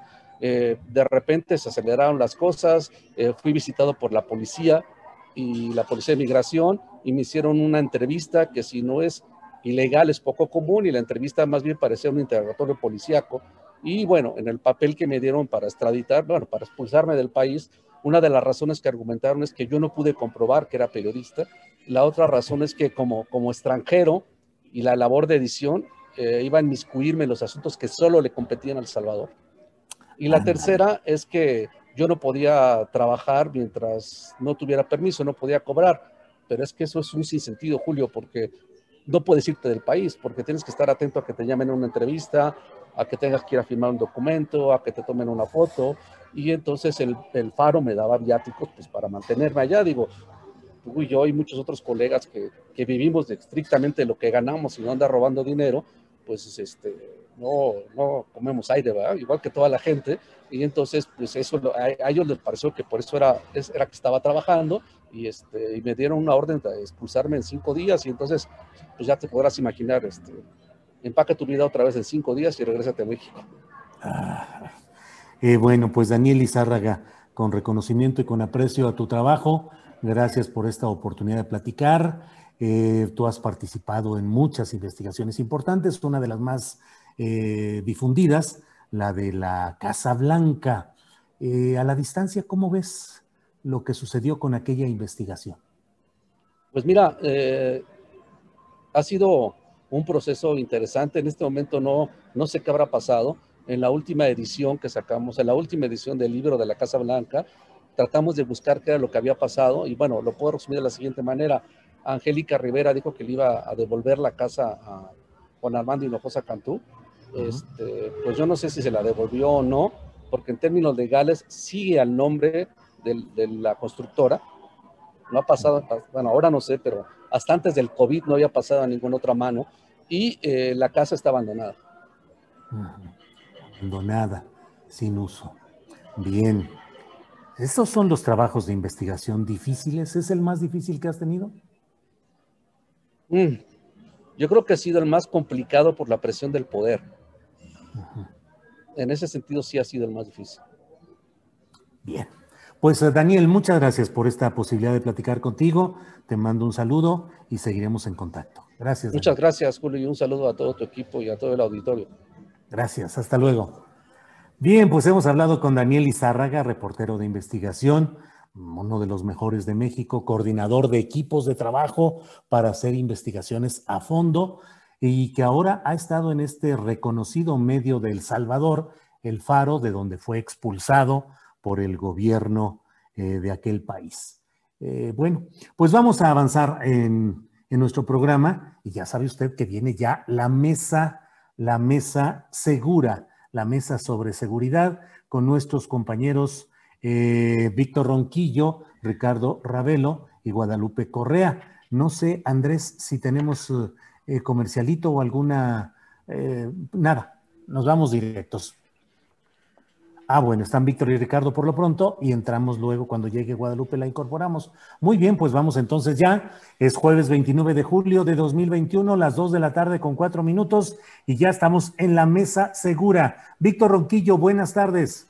Hola Julio, buenas tardes. Pues mira, la verdad, mi querido Julio, a modo de saludo, yo quiero decir que me siento muy orgulloso de pertenecer a este equipo de trabajo y me siento orgulloso porque aquí reivindicamos la verdad, reivindicamos el periodismo como un oficio humanista. Quiere decir que trabajamos por las mejores causas, pero que hacemos un periodismo equilibrado, inteligente y sin duda que confía en la ética personal humana de quienes día a día nos enfrentamos a esta tarea. Julio, te mando un abrazo muy fuerte y de verdad que a modo de, de, saludo reivindico primero a las personas que se involucran con nosotros en esta tarea que es el público. Segundo, a ustedes que hacen posible este espacio para todos nosotros que participamos cotidianamente en las mesas. Eh, obviamente, pues abrazo también a, a, Ricardo y a Guadalupe y obviamente, hermano, pues a ti. Te mando un abrazo muy fuerte a modo de saludo extensivo para todos los que hacemos este y conformamos este proyecto, mi querido Julio. Muchas gracias. Víctor, muy amable, muchas gracias. Ricardo Ravelo, buenas tardes. Hola Julio, pues yo te externo mi felicitación también y mi reconocimiento por esta, esta acción de ayer, esta presencia ahí en la mañanera. Eh, como bien lo dices, ojalá muchos periodistas este, tuvieran ese valor, esa decisión de ir a confrontar al presidente, a cuestionarlo, porque justamente en ese ejercicio, que dicho sea de paso, es muy, muy positivo el de la mañanera, pero falta el rigor periodístico, el cuestionamiento de los grandes problemas de este país y no, no tratar al presidente con, con terciopelo, sino con las preguntas, con el rigor de la realidad que se impone. Y yo creo que tú diste una muestra muy, muy clara de, de, lo que debe ser el ejercicio periodístico el día de ayer. Muchas felicidades por esta, esta decisión que tomaste. Gracias, Ricardo. Eres muy amable. Aprecio mucho tus palabras, igual que las de Víctor. En nuestra compañera Guadalupe ya está entrando precisamente, así es que eh, justamente vamos a aprovechar en unos segunditos en los que ella esté ya instalada para pedirle, para darle la bienvenida y continuar con este programa. Pero bueno, eh, Víctor Ronquillo, ¿qué opinas sobre este tema de la visita del presidente de México este fin de semana a Badiraguato, Sinaloa? Ha generado muchas eh, reacciones, muchos comentarios. Eh, ¿Qué opinas sobre ese tema? Bienvenida, Guadalupe Correa. Muy bien, gracias, muchas gracias. Tenía una, una cuestión, pero ya, ya terminé y estoy aquí con ustedes. Sí, muchas gracias, bienvenida. Eh, Víctor, ¿qué opinas sobre este tema de la visita del presidente de México a Badiraguato, Sinaloa? Bueno, lo primero que habría que apuntar es lo importante que ha sido en la conformación de la figura política, del personaje político de López Obrador, lo importante que han sido sus giras. O sea, no podemos entender este personaje político, esta dimensión que puede tener sin sus giras, o sea, sin esta presencia constante como candidato, luego como candidato derrotado, luego como candidato opositor a lo que sin duda fue un fraude electoral en los municipios del país. No hay un solo político en México que haya recorrido estos caminos del país. Creo que eso, eso es un primer apunte. Otro primer apunte es que yo, yo de verdad, ¿eh? Quisiera en este momento este, tener los elementos para señalar que, eh, bueno, en buena medida, este gobierno ha pactado con el narco y ha buscado la pacificación a través de pactar con uno de los grupos más poderosos según la mitología del narcotráfico y la historia del narcotráfico en México. Digo quisiera porque eso resolvería muchas de nuestras dudas, eh, haría más sencilla la comprensión de la realidad, pero la verdad es que no es así. Yo me pregunto dónde están los elementos para considerar que este gobierno ha pactado cómo lo intentó hacer, y ahí hay notas periodísticas, hay versiones de algunos protagonistas de esta historia. Cuando Salinas de Gortari, por medio de su hermano y el famoso general Arturo Acosta Chaparro, yo diría de infame memoria, de acuerdo a su participación en la Guerra Sucia, pues buscó realizar una famosa confederación del narcotráfico, precisamente teniendo como cabeza a lo que después sería el cártel de Sinaloa. Por otra parte, mira, pues a Ricardo y a mí nos ha tocado de alguna manera patear el país, recorrerlo y estar en algunos lugares señalados como lo que podemos considerar pues medulares en la historia del narco, ¿no? Como Badiraguato, como la Sierra Sinaloense, como algunos poblados de lo que podemos considerar el Triángulo Dorado. Y mira, yo ya lo dije alguna vez, ya, ya, ya cité alguna vez esta anécdota personal eh, cuando estuve en Badiraguato, ¿no? Donde la gente me decía, Ronquillo, pues es que de verdad aquí lo único que vienen a hacer los verdes es a chingar. Lo único que sabemos del gobierno es este ejercicio brutal de acometer contra nosotros, ¿no? De eh, fumigar nuestros plantíos si no pagamos la cuota para ello, ¿no? Entonces, eh, creo que eh, esta, esta dicho todo esto, habría que, habría que ubicar eh, claramente el sentido que tienen estas giras, el sentido que puede tener en estos momentos esta gira, que está vinculada también a una nueva, a una nueva variante que se ha dado en las mañaneras, en donde eh, todos eh, lunes con lunes y algunos días de la semana se presenta el tema de la seguridad en diferentes lugares del país. Esto como una estrategia, ¿eh? porque ya se veía venir que en algún momento podía ser eh, eh, un punto enormemente vulnerable para lo que viene de la consulta del próximo viernes y para la consulta del 22, el tema de la inseguridad, que sin duda, y aquí pues lo hemos dicho, no ha sido cumplido, ¿no? Vivimos en un país enormemente agravado por las distintas expresiones de la violencia, en un país que es víctima de una verdadera catástrofe humanitaria. Entonces, creo que estos son algunos elementos, Julio, que yo pondría sobre, sobre la mesa en relación a este tema. Bien, Víctor Ronquillo, muchas gracias. Ricardo Ravelo, ¿qué opinas sobre este viaje del presidente de México a Badiraguato y los comentarios alrededor de él? Hey, it's Ryan Reynolds and I'm here with Keith, co-star of my upcoming film If, only in theaters May 17th. Do you want to tell people the big news? All right, I'll do it. Sign up now and you'll get unlimited for $15 a month in six months of Paramount Plus Essential Plan on us. Mintmobile.com slash switch. Upfront payment of $45 equivalent to $15 per month. Unlimited over 40 gigabytes per month. Face lower speeds. Videos at 480p. Active Mint customers by 531.24 get six months of Paramount Plus Essential Plan. Auto renews after six months. Offer ends May 31st, 2024. Separate Paramount Plus registration required. Terms and conditions apply if rated PG. Hiring for your small business? If you're not looking for professionals on LinkedIn, you're looking in the wrong place. That's like looking for your car keys in a fish tank.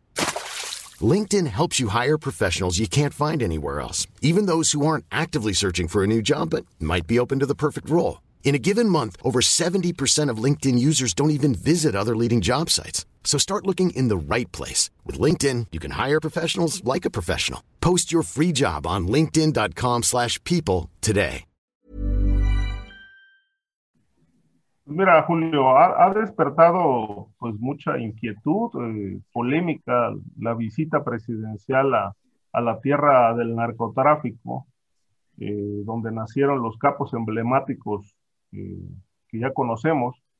Sin embargo, bueno, ya es la tercera vez que visita en lo que va de, su gobierno, con un antecedente ocurrido el año pasado, cuando se dio aquel encuentro dicen oficialmente que fortuito entre el presidente y la mamá del Chapo Guzmán, a quien saludó, eh, de quien recibió una carta suplicándole ayuda para que hiciera labor de gestor ante el gobierno de Estados Unidos para que ella pudiera ir a visitar al Chapo Guzmán a la cárcel donde purga una condena de, cadena perpetua.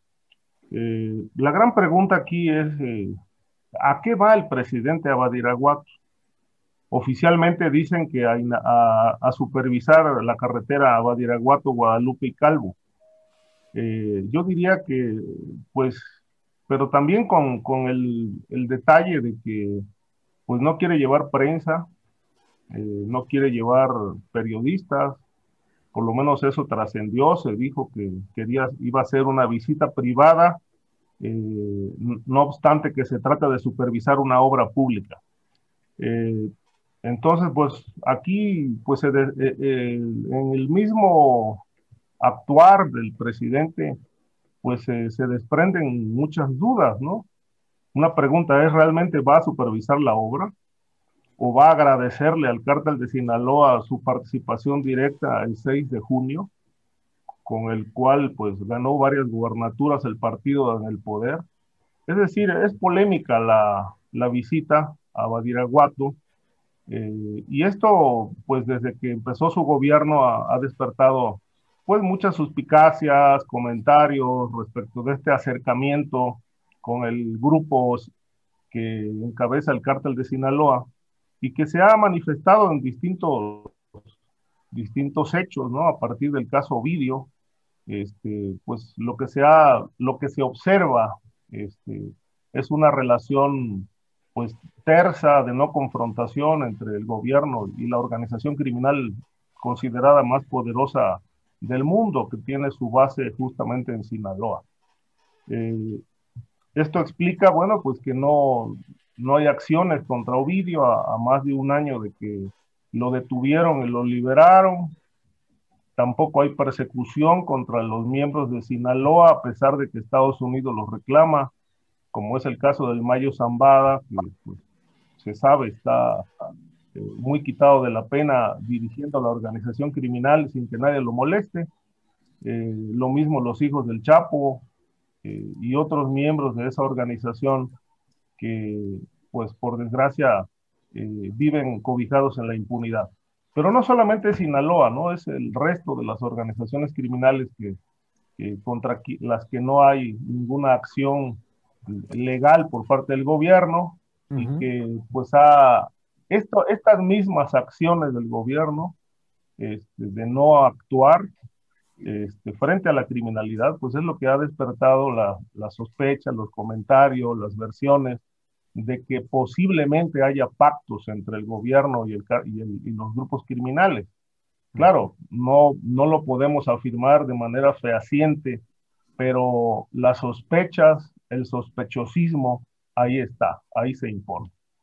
Bien, gracias eh, Ricardo Ravelo. Guadalupe Correa, ¿qué opina sobre este tema de la visita del presidente de México a Badiraguato y las especulaciones y sospechosismo que ha generado? Estas especulaciones y sospechosismo, en realidad yo veo que la opinión pública que no está de alguna forma, eh, bueno, que, trata de hacer una crítica siempre Andrés Manuel López Obrador. Y coincido con Víctor Ronquillo en el sentido de que toda esta mística, esta idea, esta narrativa, que mucha de ella también viene de Estados Unidos, de los medios hegemónicos de comunicación, de las series de Netflix, que este gran enemigo es el narcotráfico los narcotraficantes. ¿Cuándo empieza a ser un enemigo de México el narcotráfico? De hecho, no quiero, bueno, voy a, tal vez hacer una declaración un poco quizás polémica, pero en realidad esta idea de que el narcotráfico es lo que tenemos que, y eso lo, lo, planteó Felipe Calderón en el año 2006, ¿no? Declarar una guerra contra el narcotráfico. Cuando, de alguna forma, bueno, obviamente aquí consumen las drogas, pero en Estados Unidos se decidió prohibirlas, ¿no? La prohibición estadounidense, primero el alcohol, luego las drogas, y que ha provocado un gran baño de sangre en toda América Latina, principalmente en México y en Colombia. ¿Por qué debería de ser el narcotráfico o una visita a Badiraguato un problema? Esto es bajo la perspectiva estadounidense y bajo la perspectiva de la, de la oposición en particular. Entiendo que esto cause que la mamá del Chapo, que, el presidente salude a la mamá del Chapo, que le reciba una carta. Bueno, creo que la mamá del Chapo, lo que yo sé es que no ha cometido ningún, ningún, este, no, no estaba en las, en las, este, en las filas del cartel de Sinaloa, quizás sí, no lo sé. Pero bueno, esto ha sido también utilizado para desviar la atención, para decir que este gobierno está vinculado con el narcotráfico. ¿Qué gobierno estuvo más vinculado con el narcotráfico que el gobierno de aquellos y muchos de estos analistas estuvieron muy directamente pues dando asesoramiento durante la época de Felipe Calderón Hinojosa. ¿Qué gobierno más corrupto que el cual tiene, disculpen, a García Luna como que tuvo al hombre más fuerte de la seguridad? Sí, recibiendo dinero de acuerdo a, las investigaciones en los Estados Unidos, que cada vez hay más y más evidencias de la vinculación directa con el cartel de Sinaloa. Y él estaba luchando contra los carteles. O sea, si lo, si lo pensamos de esa forma, alguien que le va a dar apoyo a un cartel o a un grupo que se dedica a actividades ilícitas o a matar, no hace esto tan evidente. Entonces, a mí me parece todo esto una, una retórica no hace sentido con la realidad, que vaya a Badiraguato, pues puede ser que lo vaya a verificar que haya una carretera, lo cual va a poner más atención en esa zona, va a haber menos posibilidad de que se, de que se produzca droga en ese lugar, no lo sé, pero realmente esto simplemente me parece un espectáculo mediático y una forma de pegarle al presidente. Por ejemplo, el gobernador eh, de Michoacán, que se va a eh, Washington a llevarles todas las pruebas sobre la vinculación del narcotráfico con la elección en su estado, cuando sabemos que él ha favorecido el incremento en la violencia, la extensión de estas este, organizaciones criminales y muy probablemente la gente que trabaja con él esté directamente vinculado, pero lo hacen de una forma política, de una forma grotesca, de una forma pues también eh, visiblemente que, que, nos da a, a reír, ¿no? realmente, realmente sin ningún contexto, sin ninguna evidencia. Y el presidente es una persona muy interesante, en el sentido que hace las cosas para generar cierta eh, cierta percepción. ¿A quién le importa que el presidente, de, la base que tiene de apoyo, el presidente, que vaya a Badiraguato? Eh, ellos no ven esto como una cuestión eh, negativa, ¿no? Ni lo van a juzgar porque vaya a Badiraguato. Bueno, sí vamos a juzgar al presidente porque no se ha resuelto el problema de inseguridad en diversas partes del país. Pero estos vínculos tan, tan visible supuestamente que el presidente casi casi vaya a saludar a la, mamá del Chapo con todas las cámaras aquí porque, porque ya tiene un, una, una, vinculación directa, pues me parece risible, ¿no? Entonces, realmente yo creo que esto simplemente es un, un, un, un circo y esté utilizado por la oposición para pegarle al gobierno y decir que tenemos un gobierno narco, ¿no? Cuando realmente los otros dos gobiernos conocemos el caso de Salvador eh, Cienfuegos y la supuesta también vinculación, de acuerdo a las investigaciones eh, fallidas de, Estados Unidos, sin mucha, este, sin mucha carne, obviamente, pero bueno, por algo lo detuvieron, no, no detienen al este, secretario de la Defensa Nacional mexicano al que le dieron un premio solamente porque pues, les cayó gordo, ¿no? Eh, creo que, aunque pareciera que, que, lo que mandaron fue, fue un, una, uh, un, unos documentos de risa, ¿no? De una investigación que supuestamente llevaban haciendo por años. Pero bueno, en realidad eh, creo que esto, pues no me, a mí no me dice nada de que el presidente está pactando con el cartel de Sinaloa y creo que, que queremos un país con mayor seguridad. Este, creo que son cosas que no, que no, nos, que no, que no nos llaman mucho la atención. Gracias, Guadalupe Correa.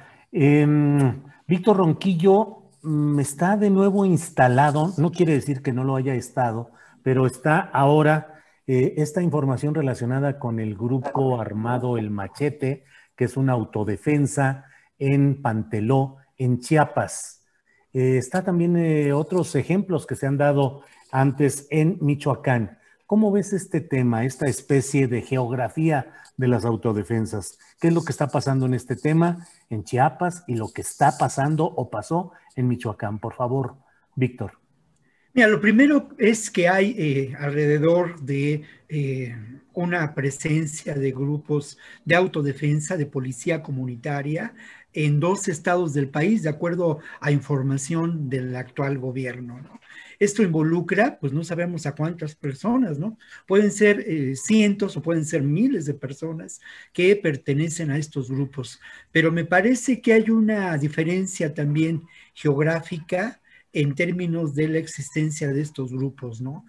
Creo que lo que ocurre en, Michoacán, por ejemplo, tiene un antecedente en las graves eh, violaciones a los derechos de las personas por parte de lo que yo llamo un suprapoder, que es la vinculación del crimen organizado con las instancias corruptas del Estado mexicano, ¿no? Y el poder político y una argamasa de diferentes poderes, ¿no? Un suprapoder. Y creo que ante eso hubo una respuesta muy interesante por parte del doctor Mireles, por parte de otros integrantes de las autodefensas de Michoacán, que lamentablemente fue abortada, fue eh, infiltrada y se aprovechó para obtener una mayor presencia del control del territorio y debilitar además a, a esta insurgencia política de enorme, de enorme, de enorme interés en ese momento,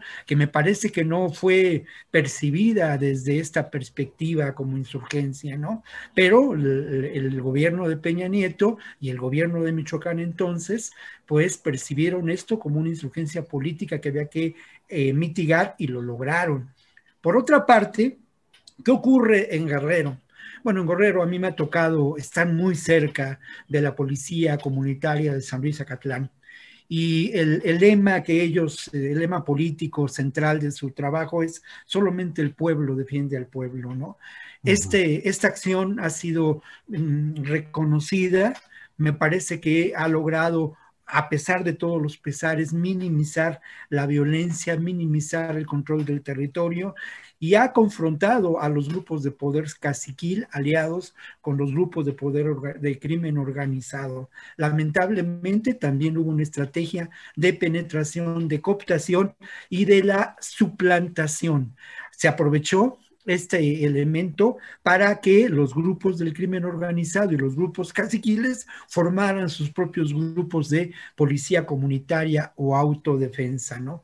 Son tres son un par de ejemplos que nos hacen ver qué es lo que ocurre. Tenemos noticia en Tamaulipas también de la formación de grupos de autodefensa, pero voy a voy a Polo que eh, evidentemente es el, tema de coyuntura esta semana en relación a esto que, que, mencionas de las policías, de los grupos de autodefensa. Mira, no hay duda y la información de la que yo dispongo, pues es una información que procede del trabajo del Centro de Derechos Humanos Fray Bartolomé de las Casas allá en Chiapas, que procede también de algunas de las comunidades, de las propias personas que se han visto lamentablemente envueltas en un clima de atroz violencia en esta región de Chiapas.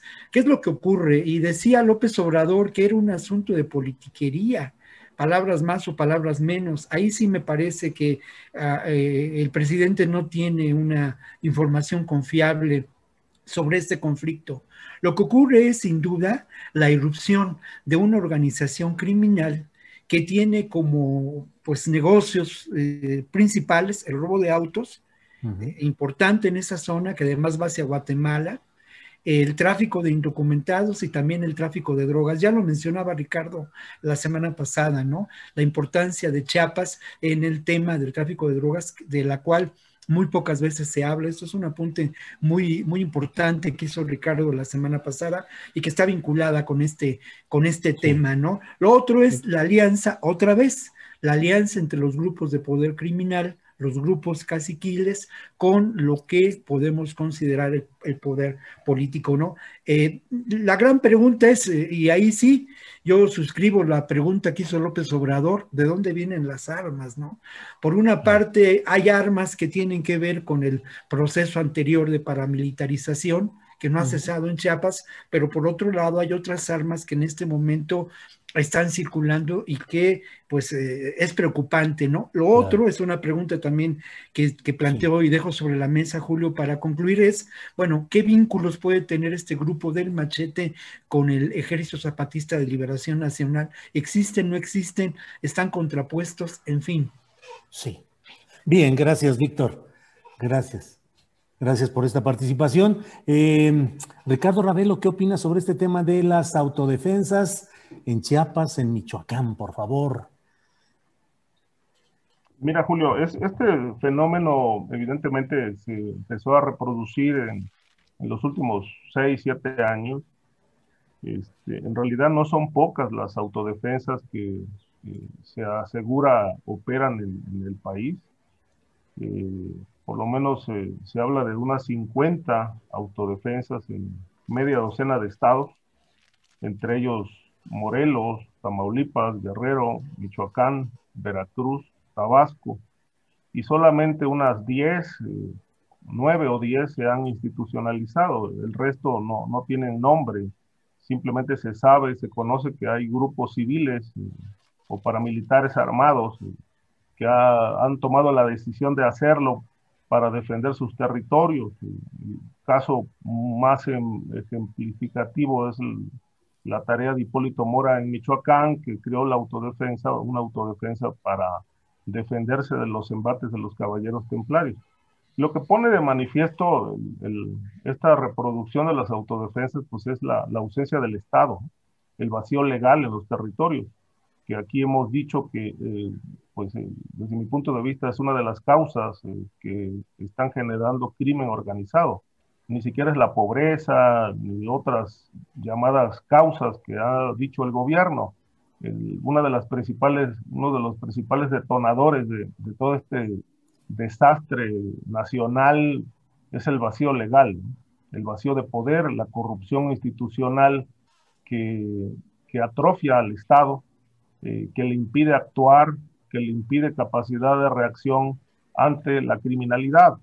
Eh, y en todos esos municipios y regiones, eh, lo que vemos es eso, un vacío legal donde la autoridad no existe. Y ahí donde la autoridad no existe, pues se generan las condiciones para que los grupos de crimen organizado se, se, posicionen, tomen el control territorial y prácticamente desplacen al Estado, porque terminan siendo los, los que generan beneficios eh, sociales, logran identificarse con grupos sociales y de esta manera se legitiman, toman control y obviamente pues se adueñan de la vida pública, económica, de regiones completas, donde por desgracia el Estado pues eh, ha sacado las manos.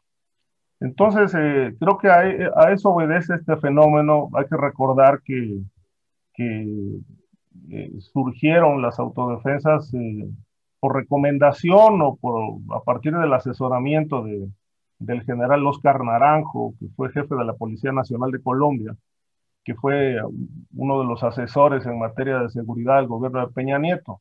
Yo no sé hasta dónde ha sido exitoso esto, me parece que pues ha servido de poco, hay más ruido que, que, resultados alrededor de, de, la tarea de las autodefensas y, una, y un estigma de corrupción eh, a partir de que muchos de estos grupos de autodefensas eh, se sabe han sido infiltrados por el crimen organizado eh, por lo menos lo de Michoacán ha sido evidente cómo el cártel de Jalisco les ha aportado no solamente dinero, sino armamento. Y entonces pues surge esta sospecha de que las autodefensas no son tan legítimas como pregonan, sino que defienden intereses también de la criminalidad y que de esta forma pues eh, ha resultado también un fiasco poder llevar paz a los territorios que ellos han tomado, eh, que son sus territorios, eh, y obviamente no han cumplido con este, este objetivo de pacificar estas zonas que según dicen, pues están también controladas por las fuerzas del crimen organizado. De tal suerte que, bueno, no sé hasta dónde esto es un movimiento más político que real, eh, no vemos las, eh, la, actuación de las autodefensas, son 50, pero pues se sabe que existen, que están organizados, que tienen armamento, que tienen un, objetivo, un propósito, pero así como el gobierno eh, no da resultados en materia de, seguridad, ni se ha logrado la pacificación del país, pues tampoco las autodefensas han han brindado resultados en sus tareas, de tal suerte que, bueno, yo pongo en duda que realmente estos movimientos sean, sean del todo legítimos y que pues en la mayoría de los casos me parece que son más bien eh, arterias, eh, brazos que el propio crimen organizado ha armado para su propio beneficio. Bien, gracias. Gracias, Ricardo. Guadalupe Correa, ¿qué opinas sobre este tema de las autodefensas? Estamos hablando específicamente o del caso de Chiapas en Panteló y eh, en Michoacán, pero en general, ¿serán instancias infiltradas por el narcotráfico? ¿Serán expresiones reales de desesperación social ante la ineficacia de las autoridades? ¿Qué opinas, Guadalupe? Bueno, es, es, un tema complejo. Este, he escrito algunos eh, artículos sobre esto. Vamos a hablar del tema de las autodefensas en el, en el marco del paramilitarismo y de los diferentes tipos de paramilitarismo que existen, ¿no? O sea, haciendo un poco el símil con Colombia, me gusta analizar el caso de Michoacán. Eh, el caso de Michoacán y por otro lado, estoy muy de acuerdo con Ricardo Ravelo en el sentido de que algunos de estos grupos que se denominan autodefensas tienen vínculos muy cercanos con la delincuencia organizada. Pero vamos por partes.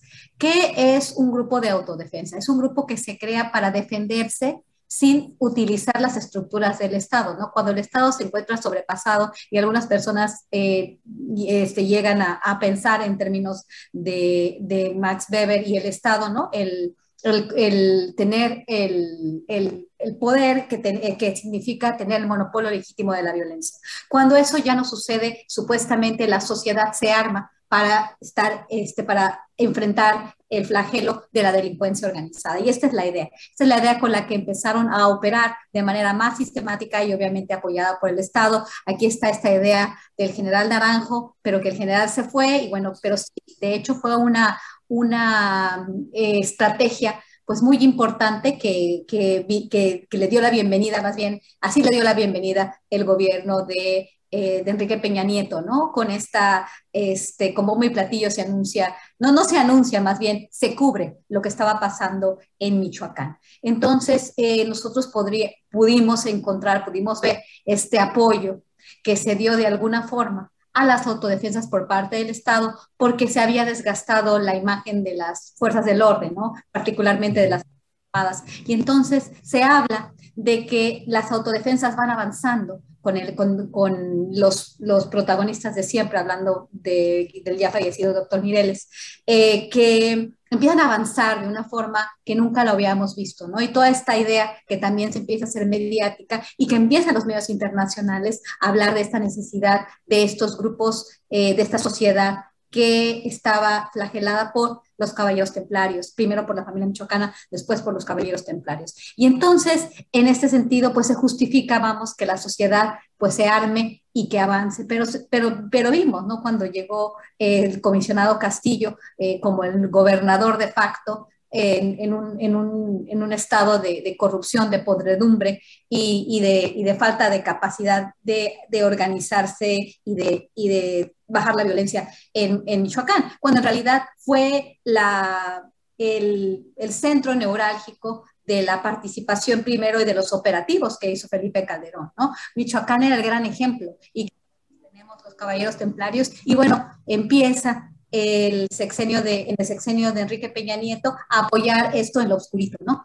No, no, no ponerse el uniforme. Entonces, no solamente estamos pensando en, en, en autodefensas. Esto que Ricardo eh, este, muy bien describe eh, más bien me hace pensar en una especie de nuevo paramilitarismo que trató de extender y de hacer posible el gobierno de Enrique Peña Nieto, que terminó, como bien dice Ricardo, en vinculación de algunos de estos grupos, los armas, y bueno, tienes grupos eh, dedicados a la delincuencia organizada, eh, les brindas armas, les brindas apoyo y bueno, pasa lo que pasó en el caso de Michoacán, que terminan muchas de estas autodefensas vinculadas a la delincuencia organizada y hoy por hoy son células del crimen organizado que operan en el estado de Michoacán. ¿Qué pasa con estos otros grupos que, que, mis dos colegas mencionan? Esta vinculación de las llamadas autodefensas con la delincuencia organizada. Pues pienso, eh, Víctor conoce de, o sea, conocen de forma más cercana lo que está sucediendo particularmente en Chiapas y vincula estas denominadas autodefensas con grupos dedicados al crimen grupos de delincuencia organizada, no necesariamente vinculados al narcotráfico, pero sí relacionado a actividades como el tráfico de migrantes o el robo de otro tipo de, recursos naturales o de otro tipo de, cuestiones. Entonces, no estamos hablando de autodefensas. También puedo pensar en la columna armada este, José P. Méndez, creo que se llama, la de, la de Tamaulipas. La de Tamaulipas. Este, y entonces, en este sentido, esta, pues esta, esta, columna, esta columna armada, ¿no? Que, que se dice autodefensa, pues realmente, eh, realmente no es una columna armada. Pedro eh, José Méndez, perdón, se me, fue el nombre y está vinculada al cártel del Golfo. Entonces las columnas armadas que supuestamente son autodefensas realmente son bracitos, ¿no? Son, este, son células del grupo del crimen organizado para hacer sus fechorías en ciertos lugares o para mantener una especie de control territorial. Esto es muy importante. Creo que el caso de Chiapas lo hay que estudiarlo más porque muy probablemente esté vinculado a la delincuencia organizada y algunos grupos de interés.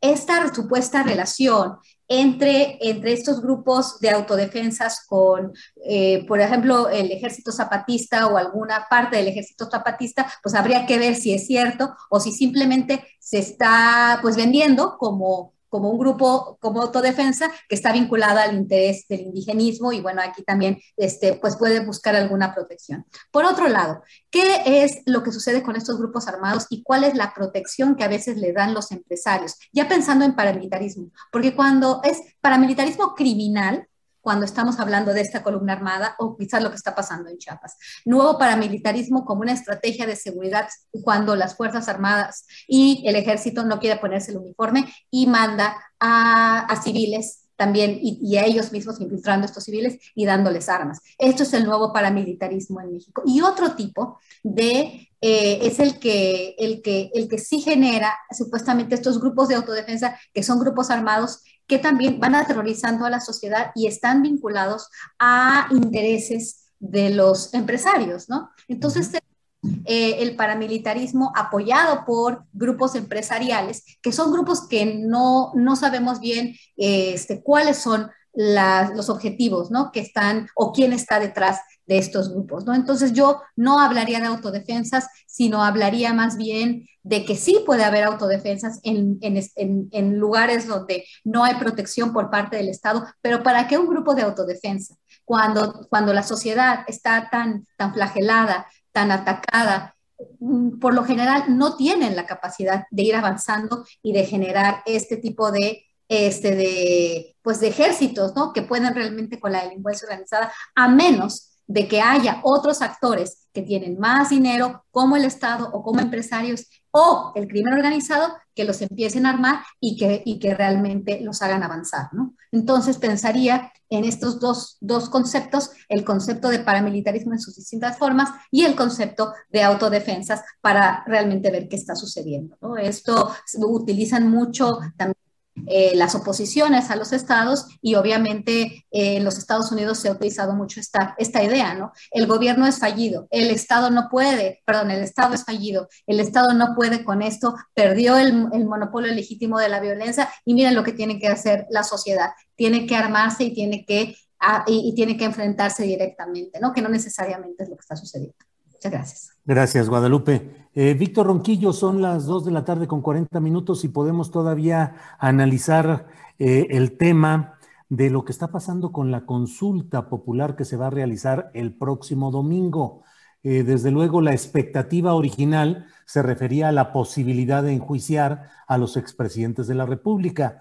La pregunta original que planteaban los promotores de esta consulta fue modificada por la Suprema Corte de Justicia y quedó en términos que desde mi punto de vista son tan amplios y tan confusos que creo que difícilmente pueden implicar una eh, condición vinculatoria que obliga a ejercer qué, contra quién y cómo. Pero bueno, ese es mi punto de vista. Lo que quiero preguntarte, Víctor, es que también se ha empezado a mencionar la idea de que el mandato que provenga de esa consulta se traduzca en una comisión de la verdad. Lo ha dicho tanto Santiago Nieto Castillo, que es un hombre emblemático en la lucha contra la corrupción, y lo ha dicho también el propio em, ministro presidente de la Suprema Corte de Justicia de la Nación, Saldívar Lelo de la REA. No en esos términos exactos, pero sí diciendo que eh, lo que puede suceder es que nos encontremos em, ante la necesidad de llevar a cabo no un acto judicial, pero sí procedimientos de investigación o de sanación nacional, de justicia transicional. Entonces, Víctor, ¿qué opinas de la consulta que viene y de la posibilidad de que termine no en un juicio directo, sino una consulta, eh, una comisión de la verdad? Bueno, antes que nada, una pequeña aclaración, Julio, porque, porque como suele ocurrir en mi caso, a veces no, no no me explico muy bien y ahí están mis alumnos para atestiguarlo, ¿no? No, yo no quiero, yo no quise decir de ninguna manera que el grupo que en ese momento está en Panteló tenga una, un vínculo, el grupo que en este momento está en Panteló y ha ocupado la presidencia municipal tenga vinculaciones con el crimen organizado. Todo lo contrario, esto es un efecto precisamente del hartazgo social y este grupo de alguna manera, desde mi perspectiva, desde aquí a la distancia, representa a las personas y defiende a las personas que lamentablemente han sido víctimas de este grupo de crimen organizado, que sí está en, una clara vinculación y hay evidencias al respecto con el poder político corrupto del actual presidente municipal y del candidato elegido. Eso es lo que quise decir. Y por otro lado también... y me adhiero yo a tu a tu observación, ¿eh? sí. Y en términos de precisión también, yo creo que hay tres eh, elementos. Lo voy a decir muy rápido, perdón, pero es que es muy importante. Por un lado está, sin duda, las autodefensas. Tienen una, un carácter y tienen una realidad social y una conformación. Por otro lado, y de manera muy diferente, están las policías comunitarias, que tienen también otro carácter y otra vinculación. Y por otro lado, para, hacer más complejo el problema, están lo que sí me parece que son grupos paramilitares, no precisamente porque hayan recibido entrenamiento o instrucción de las Fuerzas Armadas de México, pero sí por el tipo de organización, por el tipo de armamento y porque de alguna manera, y esto también nos lleva a una reflexión mayor, tienen, desde mi punto de vista, acciones que pueden considerarse como mercenarios. hace unas semanas ejemplifica, ejemplifica con un caso de un grupo que trabaja en el estado, en el estado de México y en, en la frontera con Michoacán. En fin, yendo hacia la consulta, Julio, creo que son dos temas, dos temas que están ligados, pero dos temas que son diferentes. No, yo creo que sin duda, y tienes toda la razón del mundo, bueno, esta, esta pregunta que se formula, que ni es pregunta ni es nada, mm, de alguna manera es eh, responsabilidad del encubrimiento que sin duda parte del Poder Judicial eh, presenta ante estos hechos, ¿no? No precisamente el encubrimiento a los culpables, porque eso yo no lo puedo determinar, pero sí ante los hechos, ¿no? Hubo tenebra, hubo, hubo mala, hubo mano negra, ¿no? En desvirtuar una pregunta que era muy clara y directa. Eh, esto hay que decirlo. Por otro lado, obviamente, si hay elementos que nos puedan o que puedan llevar a investigaciones judiciales eh, por parte de la acción de estos personajes políticos, pues sin duda se tiene que llevar a cabo consulta o no consulta. La importancia de la consulta tiene que ver con el tomar conciencia de la realidad, el intentar eh, convocar a la sociedad para que se reprueben estos hechos que sin duda son causantes, las decisiones políticas y las acciones posiblemente criminales por parte de estos personajes políticos, son causantes de dos hechos innegables, del detrimento del nivel de vida de los mexicanos, de la, de la multiplicación de los pobres en este país y también de la catástrofe humanitaria.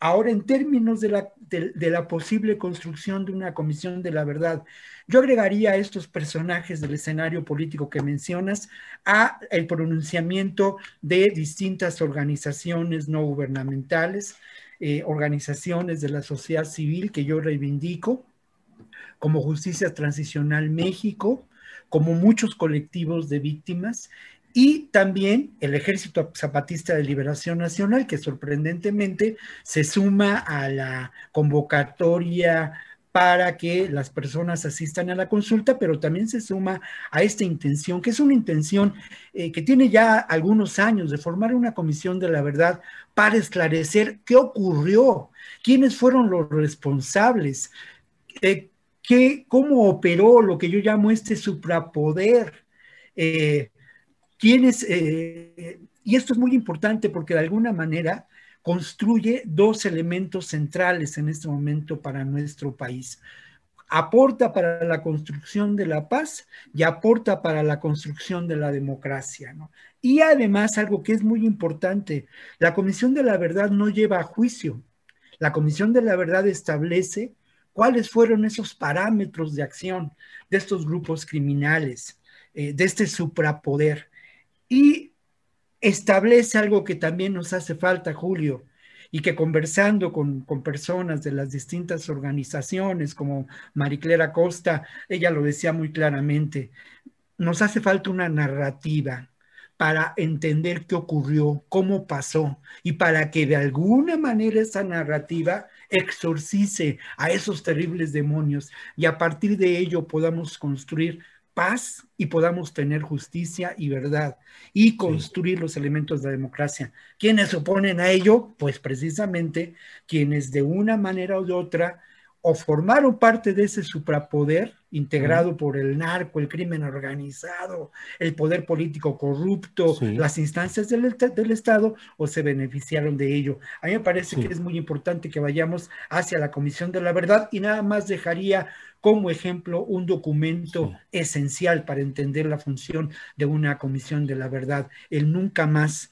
resultado de la comisión que el gobierno de Argentina a finales de los 70 encarga a Ernesto Sábado como presidente y se emite un, documento que no, que no tiene desperdicio para esclarecer los terribles hechos de la guerra sucia en Argentina, Julio.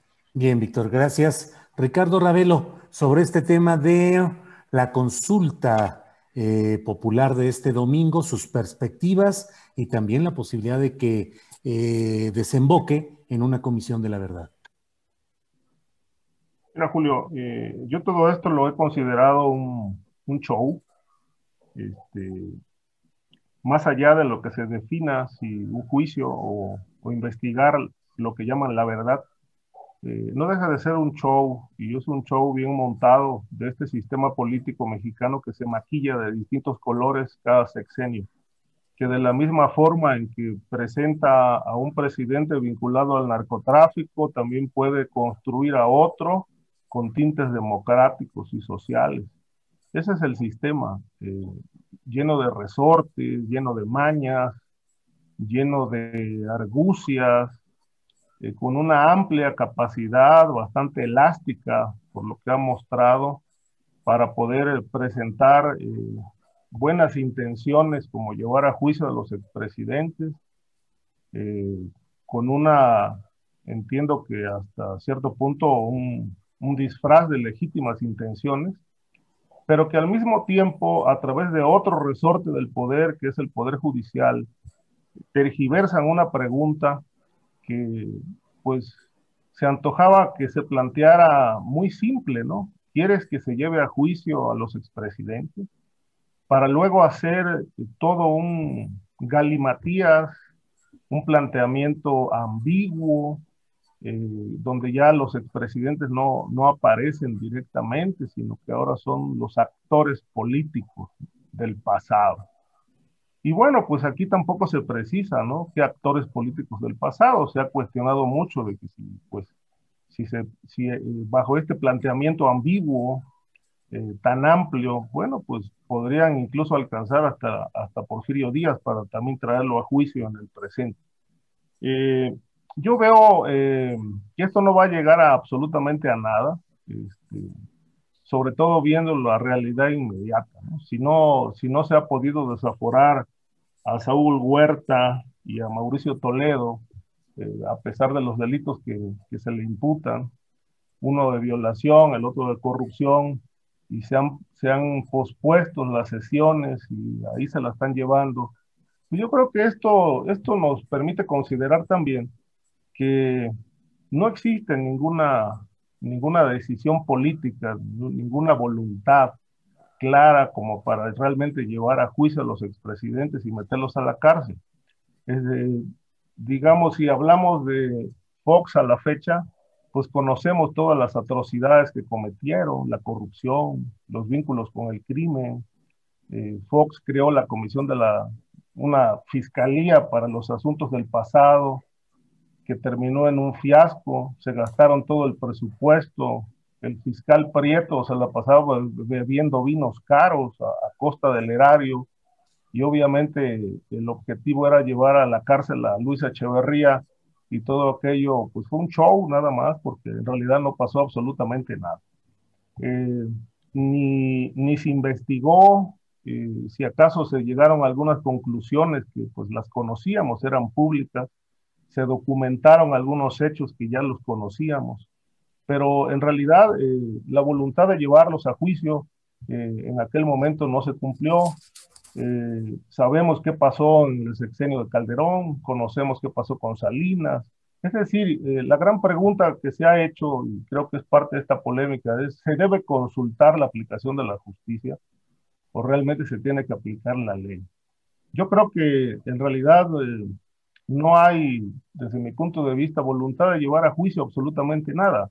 Lo que ocurre es que el presidente López Obrador, pues, eh, hizo el compromiso de llevar a cabo esto a través de una consulta, que es un ejercicio bastante elástico, que se puede hacer para donde el poder quiera, para justificar que, bueno, desde las entrañas del poder hay una cierta voluntad de enjuiciar el pasado, pero que en realidad este, creo que esto no va, no va a llegar a buen puerto. Primero que nada porque eh, el sistema político que, que se está observando, que incurrió en distintos delitos, atrocidades, pues es el mismo sistema político que llevó al propio presidente actual al poder. Y desde mi punto de vista, eh, todo esto es un gran show porque en el fondo hay un gran acuerdo político donde pues eh, todos los actores son parte de lo mismo solo que bueno, después del gran desgaste de casi 18 años de atrocidades, pues era necesario sacar un nuevo rostro y justamente el sistema lo tenía bien construido. Desde tiempos de Salinas se venía construyendo toda esta realidad que hoy estamos viviendo desde el poder y creo que pues eh, no, no nos den atoles con el dedo, ni justicia ni verdad. Si acaso van a crear la Comisión de la Verdad, para documentar lo que ya sabemos. Y esto me suena mucho a lo que ya hizo Vicente Fox, una investigación con temas del pasado que terminó en un verdadero fracaso. Gracias, eh, Ricardo Ravelo. Em, Guadalupe Correa, ya estamos en la parte final del programa, pero tenemos tiempo suficiente para escuchar eh, tu opinión y tus puntos de vista sobre este tema de la consulta popular, consulta pública del próximo domingo y las perspectivas de que termine siendo una comisión de la verdad. Sí, me parece un tema tan importante, eh, no necesariamente eh, en este momento voy a, voy a tener una visión negativa, ¿no? Siempre la visión desesperanzadora, que siempre eh, basada en la experiencia, ¿no? Y de alguna forma comparto con Ricardo este sentir de que puede todo ser eh, simplemente un show y puede quedar en nada, ¿no? Y es parte de un sistema. Podría pensar en eso, pero quiero no pensar así. O sea, yo más bien pienso como Ricardo, pero quiero no pensar así por el contenido del ejercicio. Pero sí me sorprende, no quiero decir como dijo Viridiana Ríos que no entendió la pregunta, ¿no? Este, y, pero sí me dejó un poco, a mí un poco, eh, todo el ejercicio me pareció mal comunicado y ahora que leí la pregunta, creo que entendí, creo que entendí el ejercicio. Más bien me pasó de manera distinta que a Viridiana, pero creo que a muchos nos les pasó como a Viridiana. ¿Por qué? Porque el presidente comunica que se van a enjuiciar a los expresidentes. Entonces, todo el mundo tiene una sed de, de realmente que se haga justicia post lo que sucedió, ¿no? Realmente tenemos un, un periodo de crímenes de lesa humanidad, centenas de miles de muertos, desaparecidos, campos de exterminio, una guerra en realidad, ¿no? Entonces, esta, esta idea de que, y bueno, y obviamente una, un, incremento en la, en la desigualdad derivado de, una, de un proyecto económico particular eh, que le llaman neoliberal ahora, Y entonces la gente tiene esta, este deseo, ¿no? De que se enjuician a los expresidentes. Y el presidente, con su muy coloquial forma de comunicarse con la gente, eso fue lo que dijo, se van a enjuiciar a los expresidentes. Entonces la gente, estábamos pensando, claro, van a hacer una pregunta, que quieren que se enjuicien a los expresidentes y les mande a la cárcel?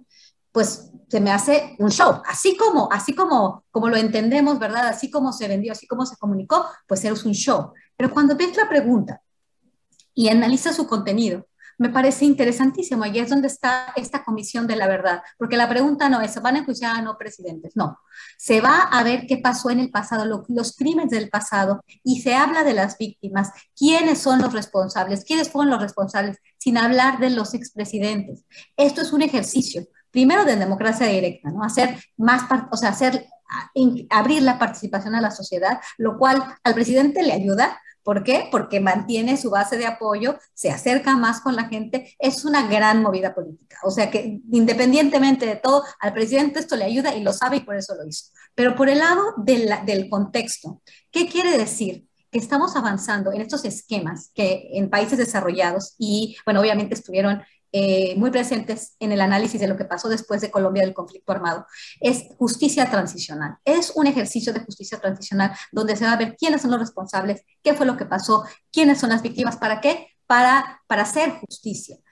y, la justicia no se puede hacer sin reconocer esto y, sin, y sin redimir a las víctimas, sin, eh, sin eh, arreglar el daño que esto es muy importante. Y creo que si queremos avanzar hacia la paz y si, si vemos que el proyecto de Andrés Manuel, que no le ha salido como, como esperábamos por, la, por el tipo de actores, eh, abrazos, no balazos, y avanzar en un esquema de justicia transicional, un esquema de paz, no eh, bajo la iniciativa América, Mérida, no guerra contra las drogas, sino este, avanzar hacia la paz, avanzar hacia la justicia en otro tipo de esquema, es un es un, es un y, con una comisión de la verdad, porque en realidad es, es realmente eh, incluir a la sociedad y decirles, ¿qué es lo que quieren? ¿Queremos guerra? o queremos paz? Y, es, y de eso se trata la pregunta. Pero si eso se quería, no se comunicó bien, porque el presidente dijo, vamos a enjuiciar a los presidentes. Y todo el mundo estaba pensando en ver a Salinas, en ver a, Ernesto Cedillo, en ver a, este, a, Vicente Fox tras las rejas. Y obviamente Alborolas, como le dicen, ¿no? Este, e, eso era lo que estábamos pensando. Es lo que todos queremos, ver, ver a Felipe Calderón tras las rejas. Pero pensándolo ya en, una cuestión más, más, más holística, más interesante, creo que es, ¿qué quieren? ¿Quieren la paz o quieren la guerra? ¿Quieren avanzar hacia un esquema de justicia tradicional o seguimos con lo anterior? Lo cual me parece muy interesante, ¿no? Y bueno, el presidente gana porque además de todo se comunica e involucra a su base de apoyo y a otros que quieren participar. Muy bien, gracias Guadalupe. Pues son las 2 de la tarde con 59 minutos y les propongo que cerremos utilizando un minutito cada cual para poder decir lo que queramos respecto a invitaciones, comentarios, actividades, lo que ustedes deseen. Víctor, en este cierre, por favor, adelante. Bueno, lo primero que diría que no se trata de lo que quieren que haga, de lo que quieren que sea la consulta, se trata de lo que nosotros, y cuando digo nosotros, hablo precisamente de esta sociedad civil, que podemos hacer con la consulta y a dónde la queremos llevar. Estoy de acuerdo con Ricardo en términos de que el sistema político mexicano está en crisis y hay que eh, llevar esta crisis al abismo. Hay que terminar con ese sistema político mexicano. Tan está en crisis el sistema político mexicano que el PRI, que es eh, el partido fundacional del sistema político mexicano después del porfiriato, ha, ha perdido un sinnúmero de votos alrededor, y aquí por aquí tengo el dato, pero este, perdonen ahí, como siempre sucede, se me va el dato, pero ha perdido decenas de miles de militantes en los últimos tres años igual el PRD, igual el PAN. Pero yo insisto mucho, no, no, no, no podemos pensar y decir que el sistema político mexicano, que es una pregunta, mm, perdón, vamos más allá y vamos a exigir y vamos a trabajar y vamos a luchar y vamos a hacer periodismo para que este país cambie. En eso estamos y es una lucha cotidiana y como lo dije en mi primera intervención, Julio, tiene que ver con el periodismo como una actividad humanista. De eso se trata. No perdamos eh, eh, eh, la mira y, y, caigamos en la tentación de continuar con el pensamiento del sentido común, que es el más común de los sentidos y que tiene una dosis enorme, perdón la palabra, de estupidez. Gracias, Víctor Ronquillo. Ricardo Ravelo, por favor, tu comentario final. Mira, eh, análisis, lo que quieras. Con Guadalupe en el sentido de que la sociedad sí quiere juicio, eh, quiere que, que, haya carpetas de investigación bien integradas contra los últimos presidentes de Fox a, Peña Nieto, quiere que los expresidentes comparezcan ante la justicia y rindan cuentas por las atrocidades que cometieron, por, por por toda la corrupción, eh, las vinculaciones con el crimen que han sumido este país en una, en una honda crisis. Eh, sin embargo, creo que el, día primero, eh, pues vamos a ver una suerte como de prueba de fuego. Es decir, si la gente vota y exige que haya juicio, pues todo va a depender de qué quiera el presidente. Es decir, aquí vamos a ver de a de veras si la actual transición fue pactada o no. El punto central es que ahora con este tema de la Comisión de la Verdad como alternativa, pues vamos a conocer todas las atrocidades y las investigaciones de sexenio tras sexenio, pero sin que haya juicio. A mí me parece que, bueno, es un ejercicio que ya se hizo también en, otros países, ¿no? En España incluso, pues fue necesario hacer un, ajuste de cuentas con el pasado y creo que la Comisión de la Verdad es, es, una, es una posibilidad de que esto ocurra, que la sociedad juzgue, pero que sí, sin que se toque a los exmandatarios, ¿no?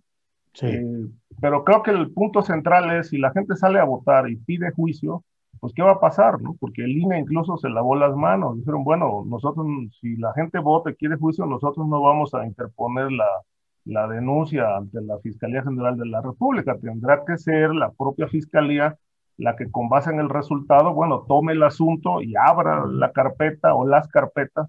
Pero bueno, aquí se ponen, se ponen bajo el escrutinio público la actuación del presidente, la actuación de la Fiscalía y obviamente pues vamos a ver de qué está hecho el gobierno, si, si realmente hay, hubo transición pactada como se presume que sí, pues no va a pasar absolutamente nada. Pero si hay realmente eh, ruptura con el pasado, pues creo que nos, vamos, nos podemos llevar algunas sorpresas y ojalá así sea. Bien, gracias eh, Ricardo Ravelo. Para cerrar esta mesa con tu último comentario de este día, Guadalupe Correa, por favor. Claro que sí, Julio. Bueno, yo como no me, como no me, como no les di la bienvenida, bueno, no, este, quiero pues decirles a todos, a Víctor y a Ricardo, que, que, bueno, hasta luego, pero que me gusta mucho esta mesa porque son dos visiones muy interesantes para mí, las de Ricardo y de Víctor. Comparto la desesperanza de Ricardo en muchos sentidos, un realismo que no nos gusta escuchar muchas veces, este, pero, pero es, es importante, ¿no? Y luego, bueno, en, en el caso de Víctor, este, pues esta, esta esperanza que tiene con la sociedad civil, con los derechos humanos y, con el gobierno actual. Me parecen muy interesantes estas visiones. Hablando simplemente, ya nada más quiero terminar eh, haciendo un comentario con respecto al tema de las autodefensas. Disculpa, Víctor, yo te entendí otra cosa. Entendí otra cosa porque no, no tengo mucho, no tengo muy claro qué es lo que está sucediendo en Chiapas y siempre ha sido difícil entender qué sucede en el sur del país, particularmente en el estado de Chiapas. Desafortunadamente, sí, yo siempre que llega un grupo armado, por más que queramos verlo eh, de la mano de los derechos humanos, este, para la protección de la, de la sociedad, en, en, general, en mi experiencia, y esto por hacer investigación en el estado de Oaxaca, esto, estos grupos que son de autodefensa o que emanan supuestamente de la sociedad civil y mucho más los grupos armados, este, terminan de alguna forma vinculados a intereses eh, no necesariamente muy buenos. ¿no? Entonces yo tendría como mucho cuidado eh, con lo que está sucediendo en Chiapas y mantener como, no estoy diciendo que este grupo vaya a terminar vinculado con los grupos que ellos están combatiendo, ¿no? O están tratando de, tomar distancia, sino que pues las estructuras, el sistema político mexicano favorece la corrupción y, la, y la, desintegración de, los, más bien, eh, la, la, vinculación eventual de estos grupos con intereses no muy, no, muy, no muy buenos y a veces criminales o a veces corruptos, ¿no? Vamos a ver, el caso de Chiapas es un estado pues muy complejo por, por, la diversidad y por la gran desigualdad que existe y por las estructuras todavía coloniales o podríamos decir semicoloniales como también el estado de Oaxaca pero ya gracias y perdón, Víctor, que te, que te malinterpreté y además estaba explicando todo en base a una interpretación errónea de mi parte.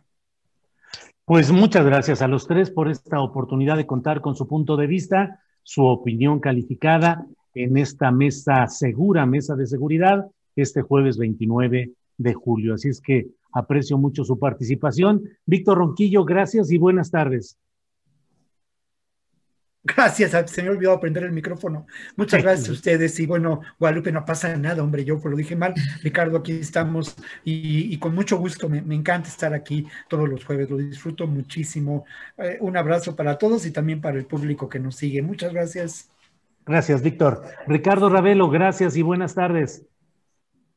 Gracias, Julio. Es un placer siempre estar aquí contigo y con el público los jueves, con mis compañeros Guadalupe y Víctor. Y pues un saludo y buenas tardes para el auditorio que nos ha seguido. Gracias, Guadalupe Correa. Muchas gracias y buenas tardes. Igualmente, igualmente, Julio, siempre un placer, un honor estar con gente con tanta experiencia y bueno, me gustó mucho verte ayer en, la, en la, mañanera, ¿eh? es, fue un ejercicio fantástico y, y bueno, el, el avance de la, de la verdad, del periodismo, el periodismo honesto es, es importante. Entonces, estoy muy contenta de estar aquí. Muchas gracias. Gracias, Guadalupe Correa. Gracias a los tres y espero que nos veamos la próxima semana. Gracias. Bien, vamos a continuar. Mire, tenemos además de todo, eh, como usted sabe, tenemos las noticias más relevantes de estas horas y nuestra compañera Diana Buentello siempre tiene eh, toda la información interesante. Así es que en cuanto Andrés me diga que ya está lista eh, la gran Adriana Buentello, vamos a estar puestísimos. Adriana, ya estamos de regreso. ¿Cómo va todo? Ya tienes las noticias del momento. Pues mucha, mucha, mucha información, Julia. A ver dónde empezamos. El Instituto Nacional Electoral, eh, a través de un comunicado de prensa y un tuit que puso hace unos minutos, ojo con este tema, porque ordenó a los grupos parlamentarios de Morena y al periódico La Jornada se abstengan de difundir la consulta popular del próximo primero de agosto, ya que señalan existe una mm. campaña o estrategia propagandística auspiciada eh, por un grupo de diputadas y diputados de Morena relacionado con la difusión de esta consulta que implicaría el uso de recursos públicos, lo cual eh, pues contraviene el marco constitucional, ya que dice el instituto solo es facultad del INE hacer su difusión.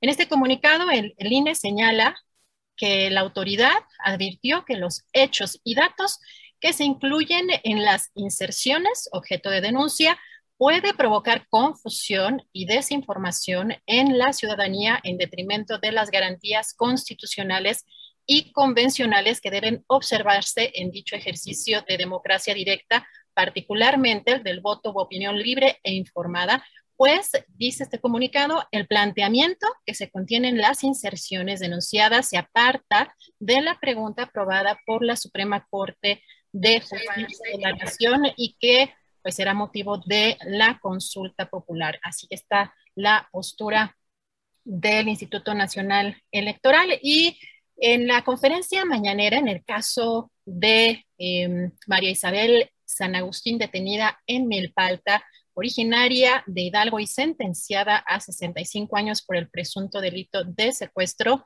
El subsecretario de Gobernación, em, Alejandro Encinas, dijo que se acreditó que sufrió tortura, pero que existe, dijo, un problema burocrático absurdo que retrasa la impartición de justicia. Vamos a escuchar.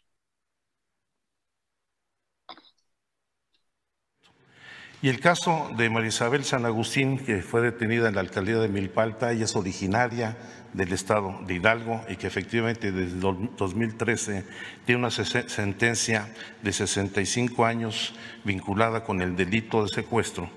En el 2018, la entonces Procuraduría de Justicia del Distrito Federal ordenó la reposición del proceso para que se le aplicara el protocolo de Estambul.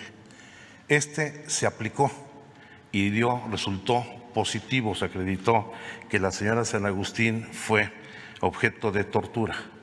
El problema es un problema burocrático absurdo, porque a pesar de que la propia Procuraduría, eh, bueno, y se dictó un amparo para que se repusiera el proyecto, la perito que desarrolló el protocolo de Estambul no, no se ha presentado ante la autoridad para ratificar los resultados del mismo. Estamos en comunicación con la ahora Fiscalía de Justicia de la Ciudad de México para atender esta situación. Y ya de regreso, pero listísimos, puestísimos para recibir a Sol, a Sol Ángel, que nos tiene pues el anuncio de su programa de todos los jueves, que hoy, como todos los jueves, pero también, particularmente hoy, pinta espectacular. ¿Cómo estás, Sol? Muy buenas tardes.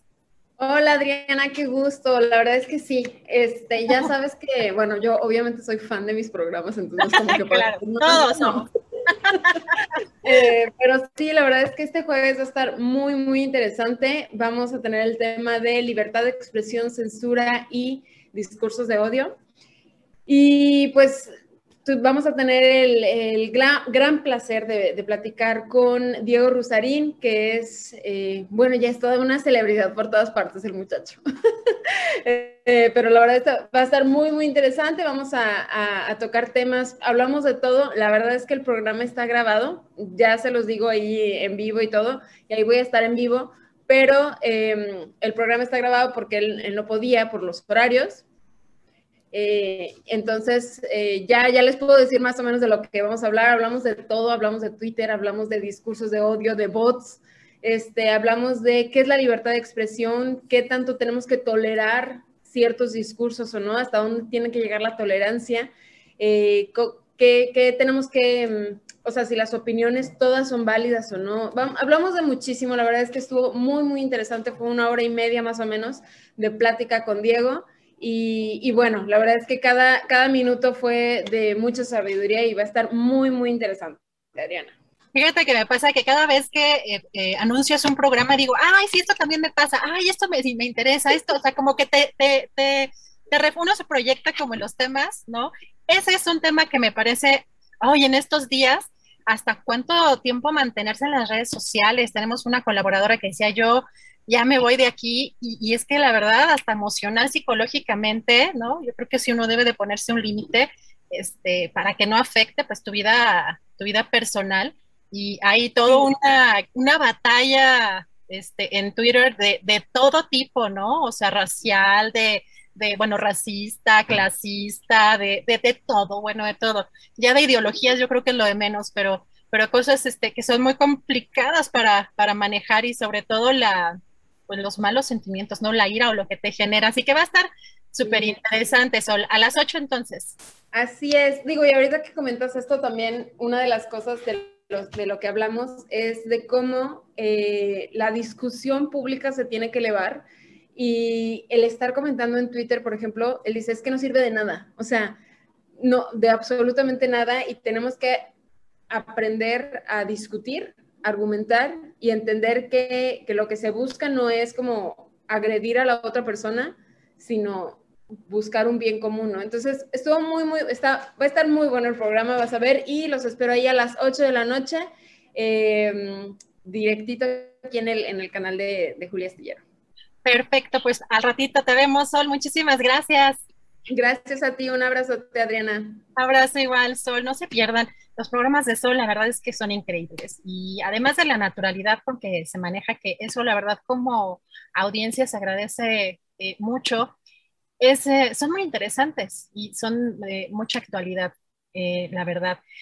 Pues vamos a, a comentarles más información. Respecto también, pues hay información en temas internacionales. El secretario de la Organización de Estados Americanos dio a conocer que dio positivo a COVID-19 y que ha suspendido de forma inmediata su agenda pública. También informó que, aunque ya está vacunado y no presenta síntomas, está siguiendo todas las recomendaciones médicas. Hizo un llamado finalmente a cuidarse y a vacunarse. Y en la conferencia mañanera, el presidente Andrés Manuel López Obrador se pronunció sobre un tema, sobre la exoneración de Kamel Nasif por caso de Lidia Cacho, llamó a reformar el Poder Judicial y también analizar en el Consejo de la Judicatura Federal, eh, pues que se revise en el caso de la actuación de estos jueces, de estas jueces. Escuchemos. Pues yo creo que deben de haber otras instancias. Ahí se lo vamos a encargar a la licenciada Olga Sánchez Cordero para hacer una revisión del caso. Y es parte de lo mismo. No es eh, mala fe no es eh, una actitud de nuestra parte tendenciosa en contra del Poder Judicial, pero sí es necesario una reforma, urge una reforma en el Poder Judicial, y la tienen que hacer desde el Poder Judicial, a analizar y podría ser con la, el Consejo de la Judicatura presentar una denuncia que revisen el caso y más si está de por medio, volvemos a lo mismo, la tortura. Y la Secretaría del Medio Ambiente y Recursos Naturales y la Unidad de Inteligencia Financiera firmaron un convenio de colaboración para prevenir y combatir eh, posibles actos y delitos relacionados con operaciones de, eh, con recursos de procedencia ilícita en el área ambiental. En un comunicado de prensa, las dependencias señalan que se busca generar una vinculación interinstitucional en torno a la identificación de actos y delitos ambientales. La titular de la Semarnat dijo que se trazarán líneas de acción para combatir este tipo de delitos ambientales vinculados incluso al crimen organizado y que atentan contra los recursos naturales como la tala ilegal y el tráfico de especies.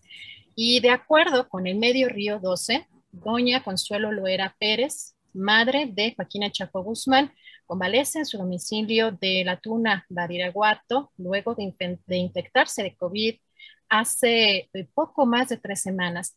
Fuentes de la familia confirmaron a este medio, a Río 12, que doña Consuelo, de 93 años, se habría infectado en una de las ceremonias religiosas a las que regularmente asiste, pero que tras una serie de tratamientos y reposo ya se encuentra estable y recuperada.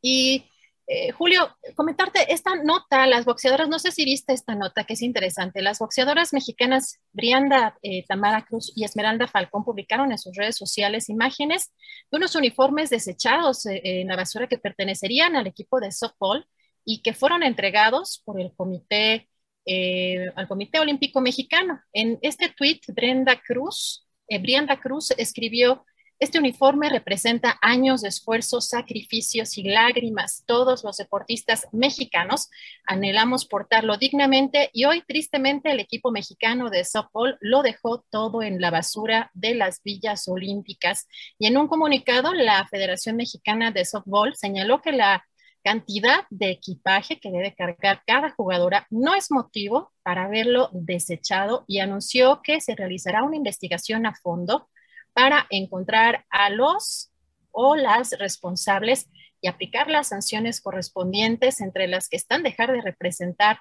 a esta federación. Finalmente ofrecieron una disculpa a todo México y se comprometieron a llegar hasta las últimas consecuencias. Julio, ¿cómo viste esta nota que, causó pues mucha indignación en las, en las redes sociales?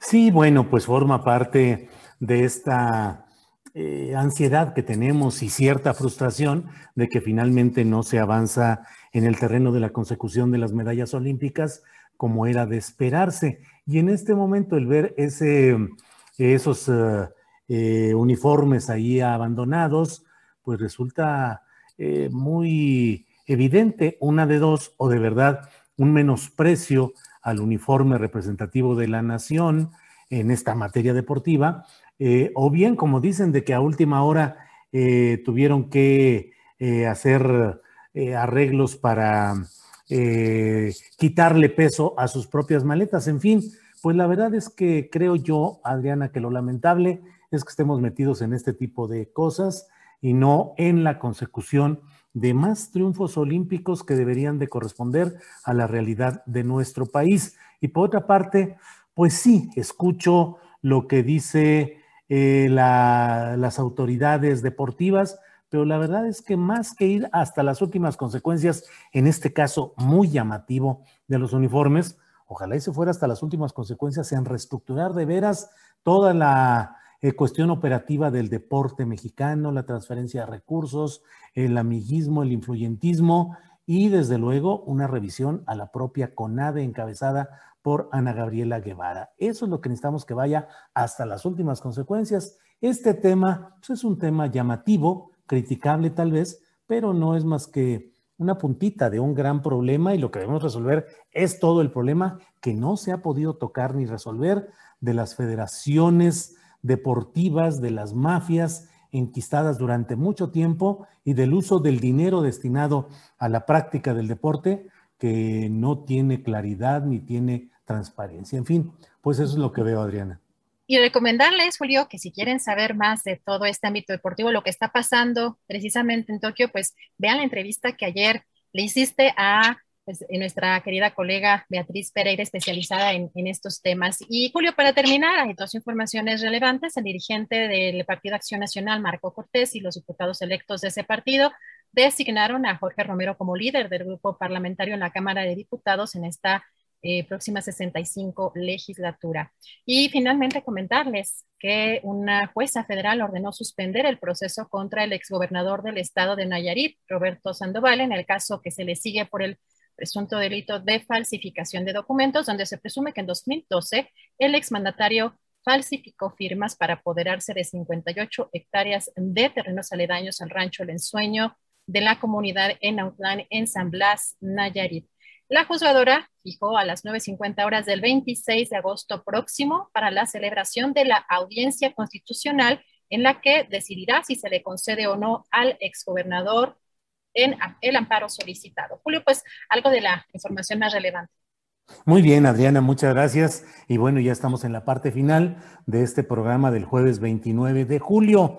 Déjame decir que reaparece la famosa macrotaza que durante todo este tiempo que he estado fuera de la Ciudad de México, pues no había podido aparecer porque se quedó aquí guardadita, guareciéndose ella acá de los riesgos de la pandemia mientras yo salía hacia la zona metropolitana de Guadalajara. Pero pues ahí está la famosa macrotaza que ahora está lista y voy a procurar que no se me olvide para llevármela a Guadalajara. Pero pues ahí está la macrotaza. Y bueno, eh, Adriana, te da risa también este tema de la macrotaza.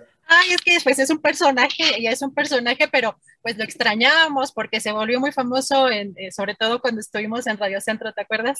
Sí, sí, sí, claro, claro. Eh, bueno, pues ahí anda ya la, famosa macrotaza. Y déjame agradecer a quienes nos han enviado apoyos económicos. Recordemos que hoy otra vez hemos estado desmonetizados desde temprana hora. Y bueno, nos han llegado apoyos económicos de la Lord 96, eh, de Juan Carlos López, de Daniel López Muñoz, Miguel Ángel. Nos envía de parte del señor Francisco Álvarez Cordero y de la señora Reina Montero de Culiacán, Sinaloa, como un reconocimiento al periodismo profesional. Abrazo. Gracias, Miguel Ángel, y gracias a Francisco Álvarez Cordero y a la señora Reina Montero de Culiacán, Sinaloa. Eh, Lola Landa nos envía también una aportación económica. Dice, sigue adelante Julio, que estamos para apoyarlos. Muchas gracias, Lola Landa. Pepe Garza dice, programazo. Felicidades, Julio y compañía. Reina Ailión, Aillón. Bueno, son algunos de los eh, envíos que nos han hecho en este día. Les agradecemos todo. Y Adriana, pues ya puestos para preparar el programa de mañana y seguir adelante. Así es, Julio, pues ya nos vamos a preparar para la mesa del más allá, las recomendaciones. Así que no se pueden perder este programa que siempre los viernes cerramos con broche de oro. Julio, pues muchas gracias este, a todos y pues eh, que tengan buen provecho. Igualmente, hasta luego, gracias. Para que te enteres del próximo noticiero, suscríbete y dale follow en Apple, Spotify, Amazon Music, Google o donde sea que escuches podcast. Te invitamos a visitar nuestra página julioastillero.com. ¿Te preocupas por tu familia? Entonces, ¿por qué darles solo huevos ordinarios cuando pueden disfrutar de lo mejor? Eggland's Best, los únicos huevos con ese delicioso sabor fresco de granja, además de la mejor nutrición, como 6 veces más vitamina D, 10 veces más vitamina E y 25% menos de grasa saturada que los huevos regulares, además de muchos otros nutrientes importantes. Así que, dales los mejores huevos. Eggland's Best, mejor sabor, mejor nutrición, mejores huevos. Para que te enteres del próximo noticiero, suscríbete y dale follow en Apple, Spotify, Amazon Music, Google o donde sea que escuches podcast. Te invitamos a visitar nuestra página julioastillero.com.